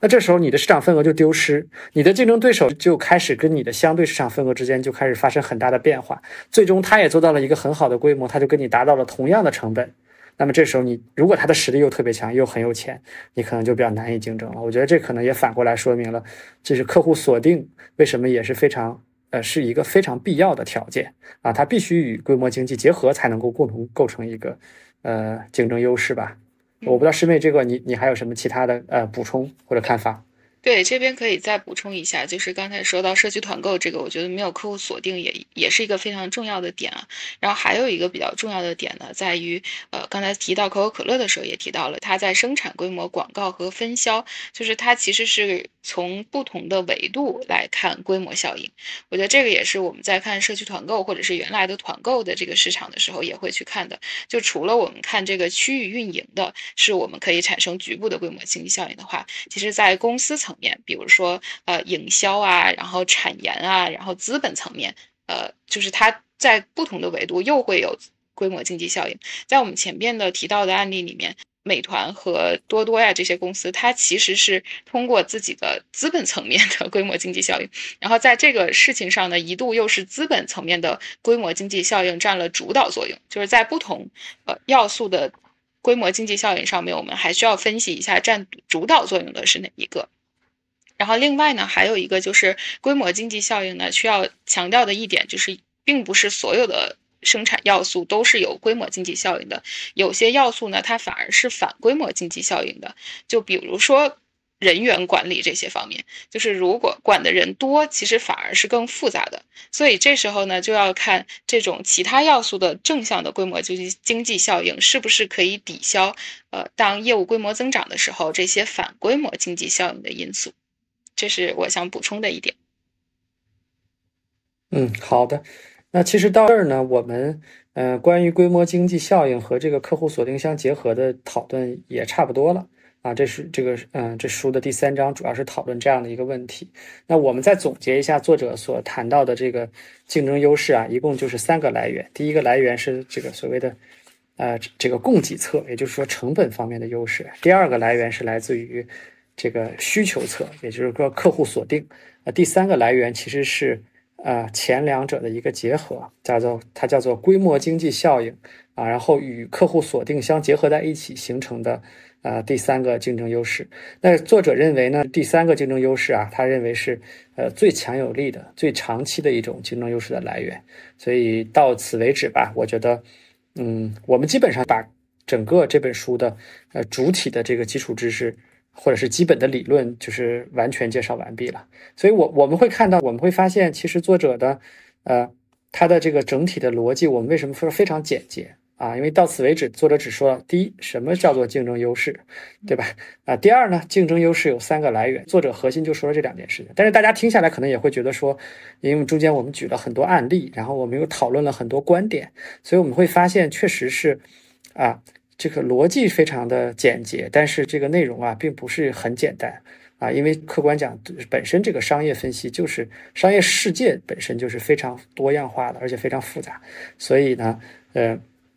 我们当我们去做这些分析的时候，我们可能也有很多需要讨论的一些关键细节啊。那从第四章开始呢，作者简单的介绍了一下，就是呃，进行竞争优势评估的方法。啊，作者的这个介绍也很简单，所以我觉得我们可能不会呃太具体的去介绍作者是怎么样啊介绍的一些方法，因为大家只要自己直接读书就可以了。然后呃从第四章开始到后面的几章呢，作者呢举了很多的案例啊，那我觉得大家也可以自己呢去阅读一下这些案例，因为本身作者对案例的分析总体上来讲还是。呃，我觉得是非常完整的。第五章、第六章、第七章这三章，作者分别介绍了几个不同的案例。嗯，无论是作者本身的行文，还是作者自身的逻辑，包括作者也引用了很多数据，大家都可以自主阅读，就是不太呃这就可以了。那我们主要还在这里面呃讨论一些我们的感想吧，或者是我们读这些案例的一些个人的想法。我觉得这里面就是呃，我首先发现一个还挺有意思的事情，就是。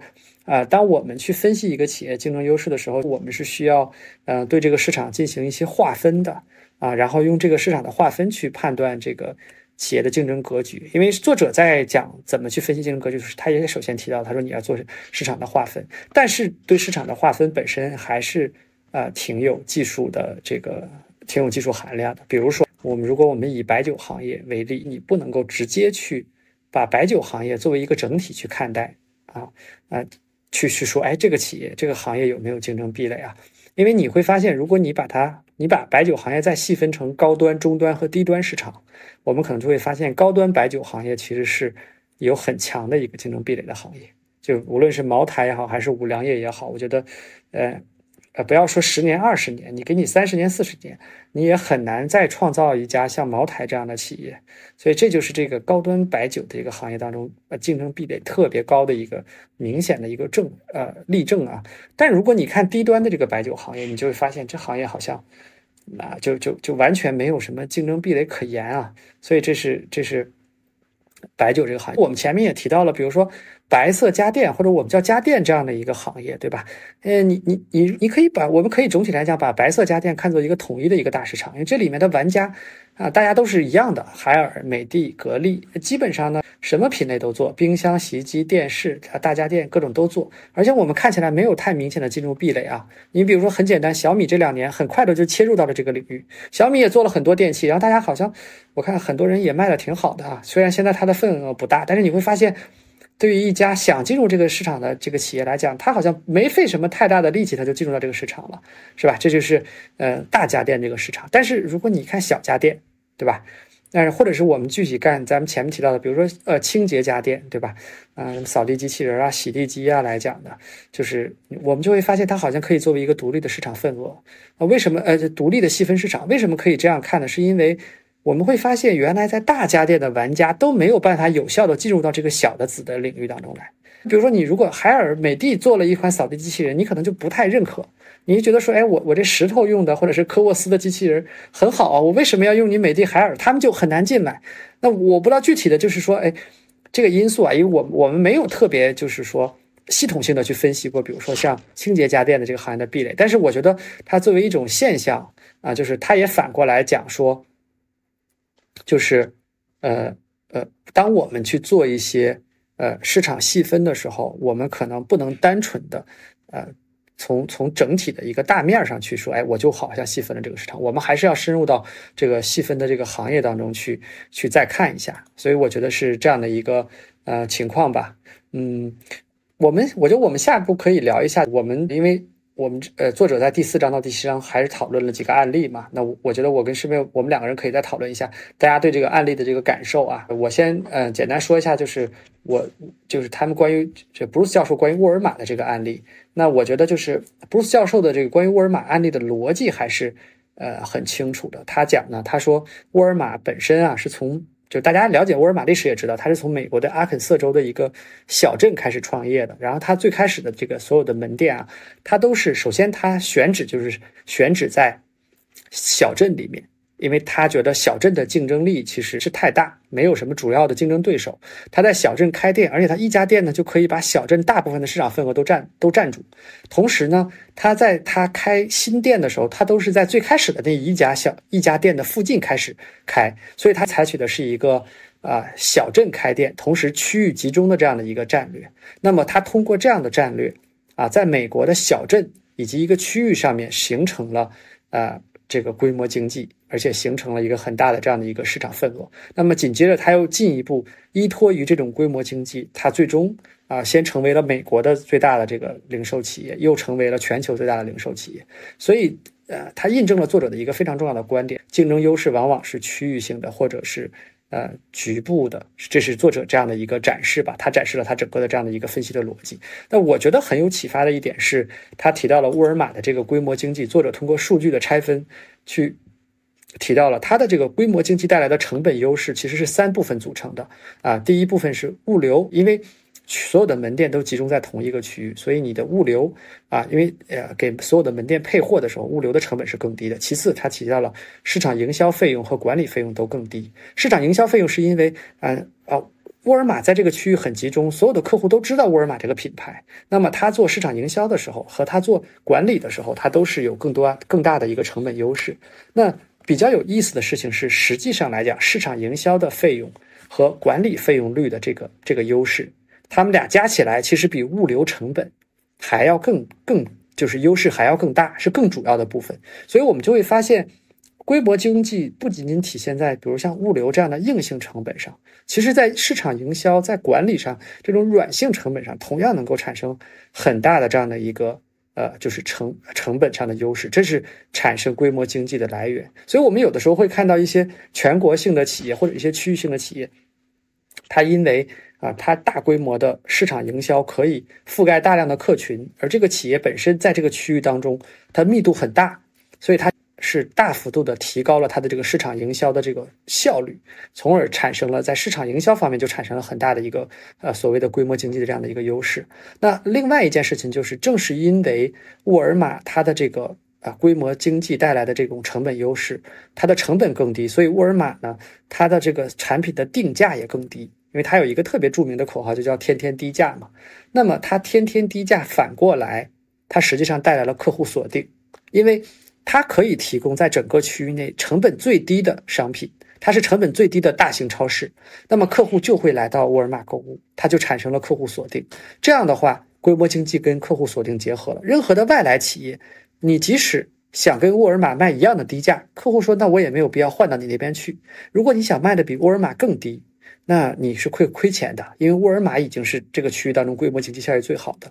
这两者结合，最终形成了。沃尔玛的这种这种啊非常强有力的这种竞争壁垒吧，或者叫竞争优势。我觉得这是呃作者讲到的这个沃尔玛的例子的这种呃一个很集中的体现。当然，我觉得作者没有提到的一件事情就是创始人的理念，因为大家如果去读这个。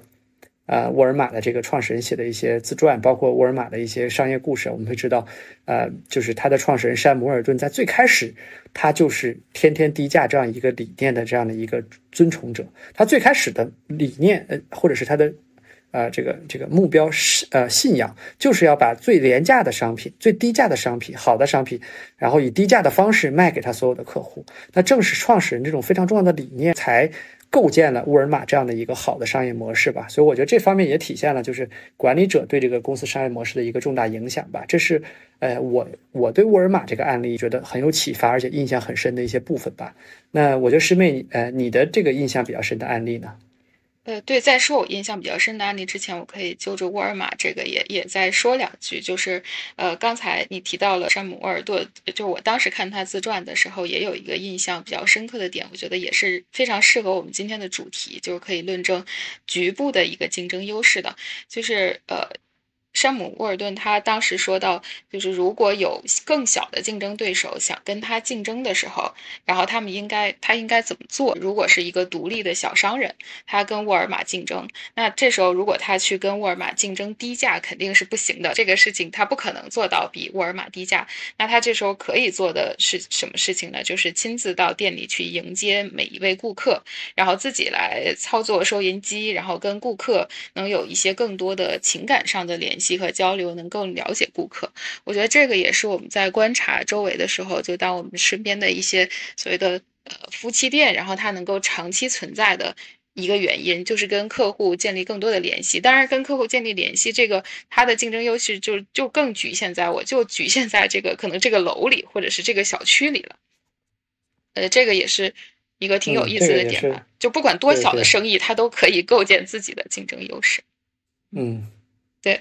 呃，然后我这边印象比较深刻的一个案例呢，就是飞利浦的光盘的这个案例。它这这个里面提到了，就是在呃以前是有。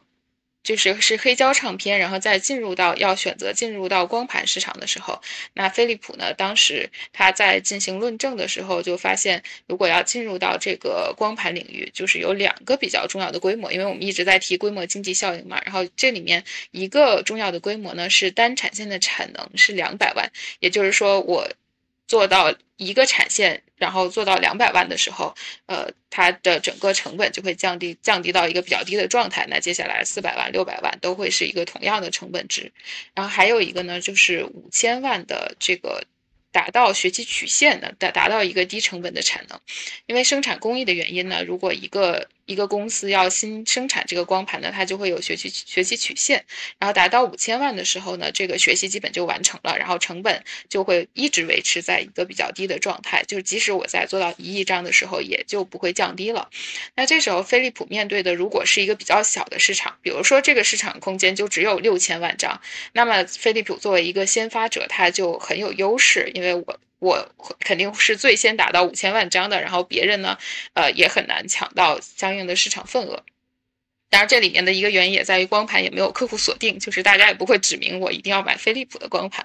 啊，所以呃，但还有一个比较大的问题呢，就是当时的光盘市场其实有两亿张的，呃，所以就是飞利浦开始做了之后，其他家也是能够迅速达到五千万张的规模，那这个带来的结果就是飞利浦就没有办法在，就它可能竞争优势构建的时间就只有一年。啊，这这一年可能赚的钱还不足以弥补他前期作为一个先发者，他可能要要要有一些前期的投入，或者是有一些前期的不确定性带来的影响。然后这个呢，就是一个非常呃明显的，就是市场空间越大，反而对于这个先发者是不利的一个一个事件。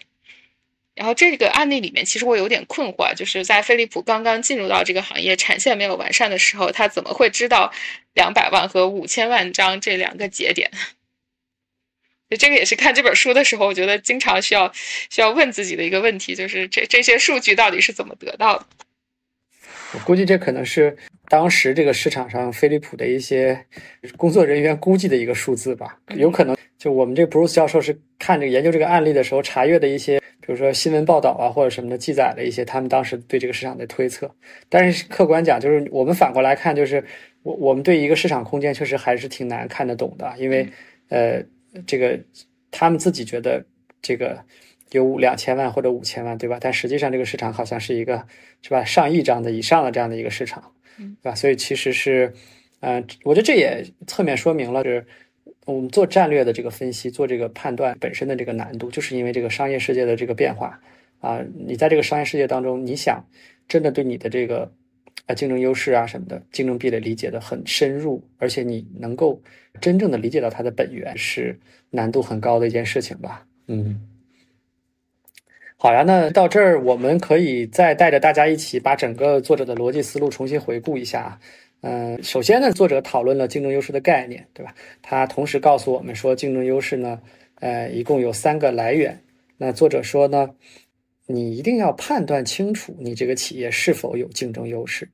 那如果你有竞争优势的话，那假设你的判断认为你有，那么你一定要搞清楚你的竞争优势的真正来源是什么。那他紧接着他说了啊，那如果我们假设你就是有竞争优势，而且这时候你在市场上是一家独大的。作者给了一个比喻，他说：“你是这个市场上的大象，剩下的一些其他的竞争对手都是蚂蚁。那这时候他说，你作为大象，你不用太关心那些蚂蚁做什么，因为他们做什么啊，一点都不重要，而且反而是他们要担心一不小心被你一脚踩死，对吧？那大象要做的就是你要深刻的理解你的竞争优势，你不要搞错啊，你要是。”呃，持续的巩固你的竞争优势，这也就是巴菲特他也提到嘛，呃，一个企业的管理者啊，当然他前提是你这个企业如果有竞争优势，你的管理者要每天想的事情就是要怎么样能够不断的加深你的护城河，所以这是针对有竞争优势的情况下，但是呢一家独大的企业的情况。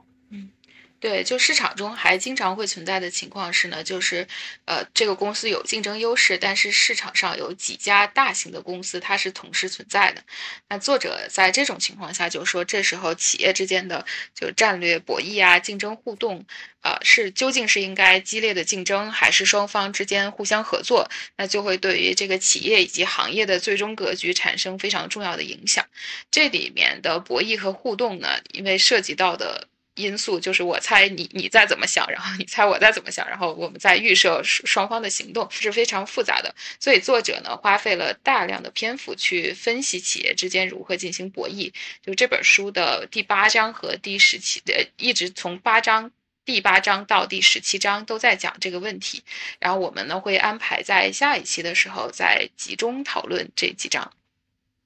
对，呃，上面呢咱们说的都是说，哎。你这个企业你有竞争优势，但是还有一种情况就是你对自己的企业做了很仔细的、审慎的分析之后，你你你会发现，好像，呃，我其实是本质上来讲是没有竞争优势的。那这个时候作者就说了，他说，如果你没有竞争优势，那么你就不用关心啊，你你跟你竞争对手之间是怎么竞争的了。为什么？是因为你的竞争对手实在太多了，对吧？今天他跟你竞争，过两天可能。就换了别人来跟你竞争，所以这时候你特别关心你的竞争对手的意义就不太大了。但这时候作者他提到，他说，你要做的就是高效运营啊。作者的原话是说，你要毫不松懈的争取在所有的经营环节都实现最高效率。他说没有别无他法，没有其他的好办法。那这部分内容呢，呃，它很简短，但是我们觉得这个内容啊也也很重要，所以我们今天可能会在这里面。把这一部分内容也讲掉，他是在说到最后一章，在第十八章啊。我觉得呃很有意思的一点是什么？这个本书一共十八章，作者其实用了前十七章来分析各种各样的竞争优势啊。他只在最后一章第十八章，他讨论了没有竞争优势的情况。但是作者又说了，他说有竞争优势的企业其实是特例，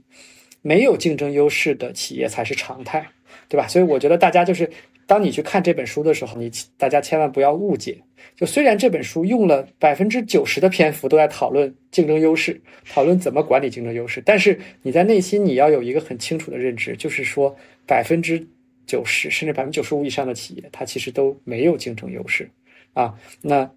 那这个部分的企业没有竞争优势，呃，应该怎么做呢？所以所以我觉得这块呢，就是其实作者在最后一章做了一些讨论啊。嗯，没有竞争优势的话，如果想要大部分人的反应就是，如果没有竞争优势，那我去创造一个我的竞争优势。但是作者也也提到了，就是这个事情是很难的。呃，我们个人，我个人认为呢，现实情况确实也是也是这样的。很多时候，呃，就像我们前面讨论到王兴和张小龙的例子，就是在他。就很多时候是因缘际会发生的。你说王兴不想做一个那样的事，呃，就是张小龙这样的微信的事情吗？但是他就是天时地利，各天时地利人和各项因素，他就很难每个人找到一个真的有竞争优势的一个公司或者是一个领域。对，所以呢，就是如果大家就是用我们今天 Bruce 教授的这个这个理论啊，大家应用到实际当中的时候，我们去分析一些企业，对吧？或者我们分析，如果我们是投资人，我们可能会分析其他人的企业，对吧？如果我们是创始人，我们可能分析自己的企业。如果你得出一个结论说，哎，好像我这个企业啊这个企业没有竞争优势，那这个时候呢，就是我们建议是你不要啊。愣想着办法说，我怎么样能够创造出竞争优势？因为这个事情，呃，客观讲，在现实世界当中不是没有啊，但是是相对比较罕见的啊。那但是呢，大家这时候也不用灰心，因为作者同时也告诉大家说，呃啊，高效率经营也一样能够产生优秀的回报，而且。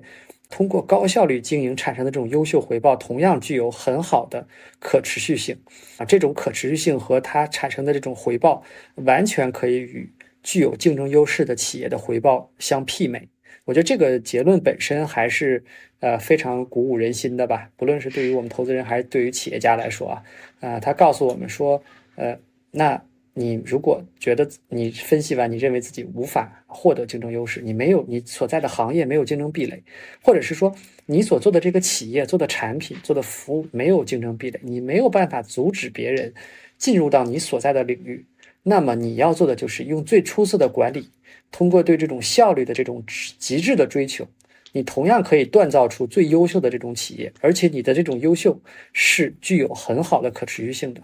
啊。呃，当然，作者同时也强关于高效运营这件事情，作者特别特别的强调，他说，呃，高效运营的企业，它往往要求管理层的精力要持续的聚焦在经营效率的改改善改善上面。啊，他也举了一些例子，就是在一个在一些原来很好的企业的发展道路的过程当中，因为一些事情发生，管理层的这个精力被分散到别的事情上面去了，那最终这个企业可能它就变得比较平庸了。啊，所以他特别强调的。就是要专心致志的，就如果你追求高效运营，你就要专心致志的聚焦在呃高效的运营上面。作者举了很多案例，当然作者也用了一些统计数据去证明了啊他的这样一个观点吧。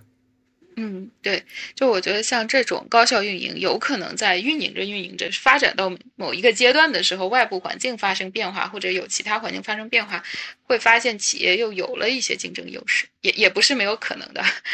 然后，另外，我觉得这这个对我们。投资的一些启发呢，就是是确实要明确自己投的企业到底是有没有竞争优势的。就首就存在几种情况嘛，如果它有短期的竞争优势，那它可能短期业绩会是比较好的。但是长期来看呢，就长期来看，可能这个公司的竞争优势会消失。那对这样的投资来说，我们就肯定不是时间的朋友，他是时间的敌人。那就要考虑自己。当然，这有点违背价值投资的理念，是要考虑自己退出的，是可能作为一个一级投资人会经常想这个事情，而就要考虑这个退出的时间点的问题。然后还有呢，如果呃意识到这个行业本身就是没有竞争优势。对，就谁都不会有明确的竞争优势，那这里面可能就要投一个它的呃管理效率各方面都会更高的公司。然后，但是管理效率更高，这个公司是不是可以持续？这个又涉及到企业的组织体系啊，这这些东西，可能如果是投一个这样的公司，这个就是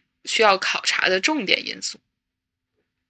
对我们可能还是要，因为我们在讨论这本书的时候，我们还是要。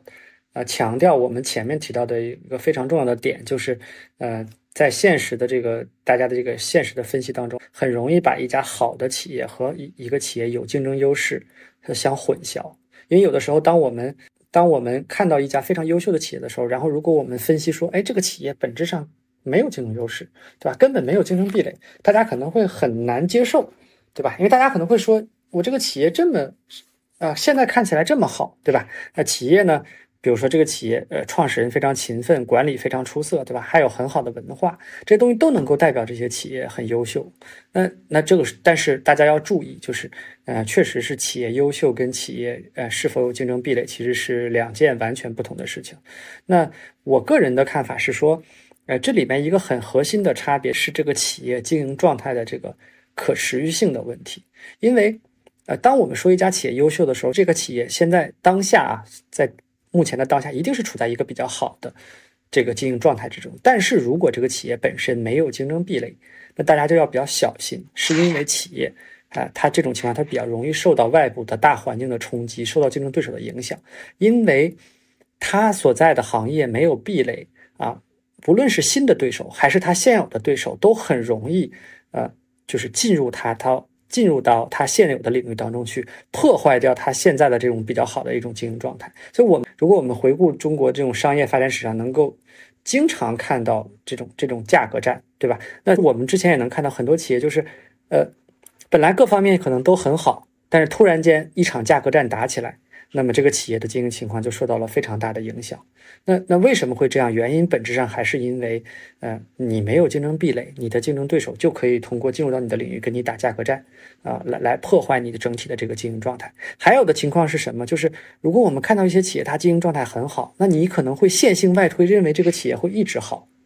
但是如果这个企业它没有竞争壁垒，如果突然间有一天它的行业发生一个很大的格局的变化，你也不要太惊讶。是，就是因为壁垒这件问题啊，它使得这个企业，它在结构上，它在长期性上来讲，它会跟没有壁垒的企业有和没有壁垒会产生很大的差别。那反过来说，对于有壁垒的企业，那你就会发现啊，它有像巴菲特说的，它有很坚固的护城河，对吧？我们再反过来说茅台，对吧？你会发现，呃，没有人跟茅台打价格战，对吧？因为现实当中，茅台就是这个市场上卖的最贵的酒，对吧？任何酒都比它卖的便宜。其他的白酒，然后，呃啊，其实销量就是就是说，你你即使卖的便宜，大家该买茅台的人还是会买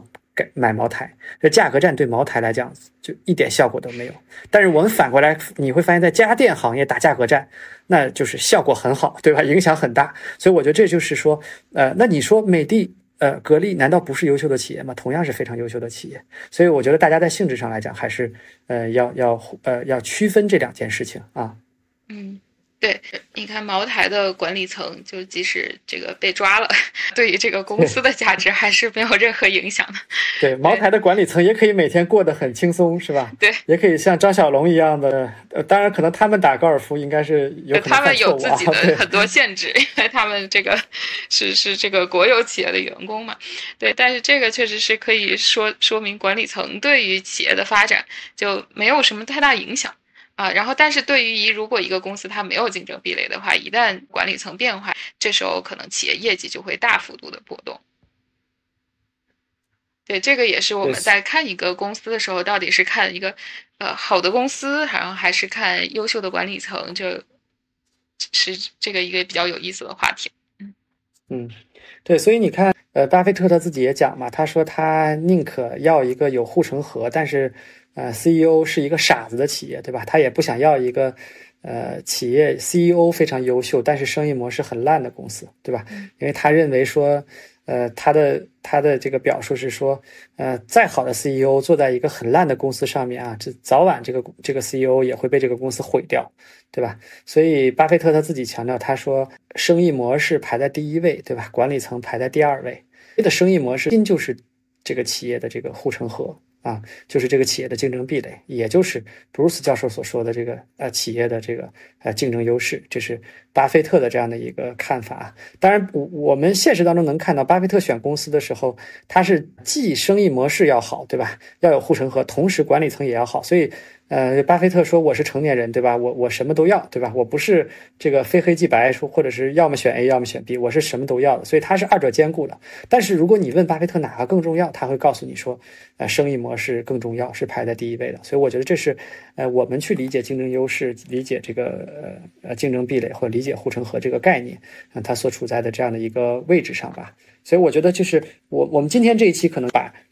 我们这个 Bruce 教授这本竞争优势的这个。呃，应该差不多是一半左右的这样的一个篇幅吧。我们做了一个呃讨论。后面我们可能还会讨论这个呃从第八章开始一直到第十七章。也就是说，如果呃这个行业的这个一个行业它有竞争壁垒，外部的公司进呃没办法进来啊，但是呢，行业内有有几家大公司在同时互相竞争，那么他们之间的如何博弈、如何互动，对于这个企业的经营情况就会产生非常重大的影响。那么这一部分呢，也有不少的篇幅啊，作者大概书中的一半的内容在讲这个问题，所以我们可能下期会对这部分做一个呃再做一个详细的讨论吧。对，我们也希望我们今天的这个聊的内容啊，对大家这个读这本书，呃，能够有所帮助吧。嗯，如果这里边讨论的时候，大家觉得呃有一些不同意的点啊，或者有一些补充的点，也欢迎大家给我们留言互动。对，因为我们的这个初衷呢是呃希望能够借这个播客的平台吧，能够跟大家交流这个。呃呃，彼此的这个看法啊，对不同的行业、对不同的产业的一些分析的逻辑啊、事实，对吧？然后还有结论，对吧？是观点是什么样的？因为客观说，对于竞争优势的分析，没有一个一定正确的结论。啊，包括我们下一期可能会讨论到这个这本书，其实也有很多局限性，因为我们看到啊，布鲁斯教授当年用他的理论做一些分析的时候，很多分析最后事实来看，他的这个预测也是不准确的。这就是本身商业世界的这种复杂性和这个呃呃战略分析的这个这个难度啊，本身就是它的特性决定的。但是我们觉得，呃。应该说，对竞争优势的分析是做好一个投资人或者是管理好一个企业最核心的基本功，是呃，我们构建整个这个呃理论大厦的一个核心的基础。所以，我觉得我们觉得就是做这个书的讨论非常有意义，然后大家呃去看这本书也是非常有价值的。啊，那好，我们今天就到这里，好，谢谢大家。好，谢谢大家。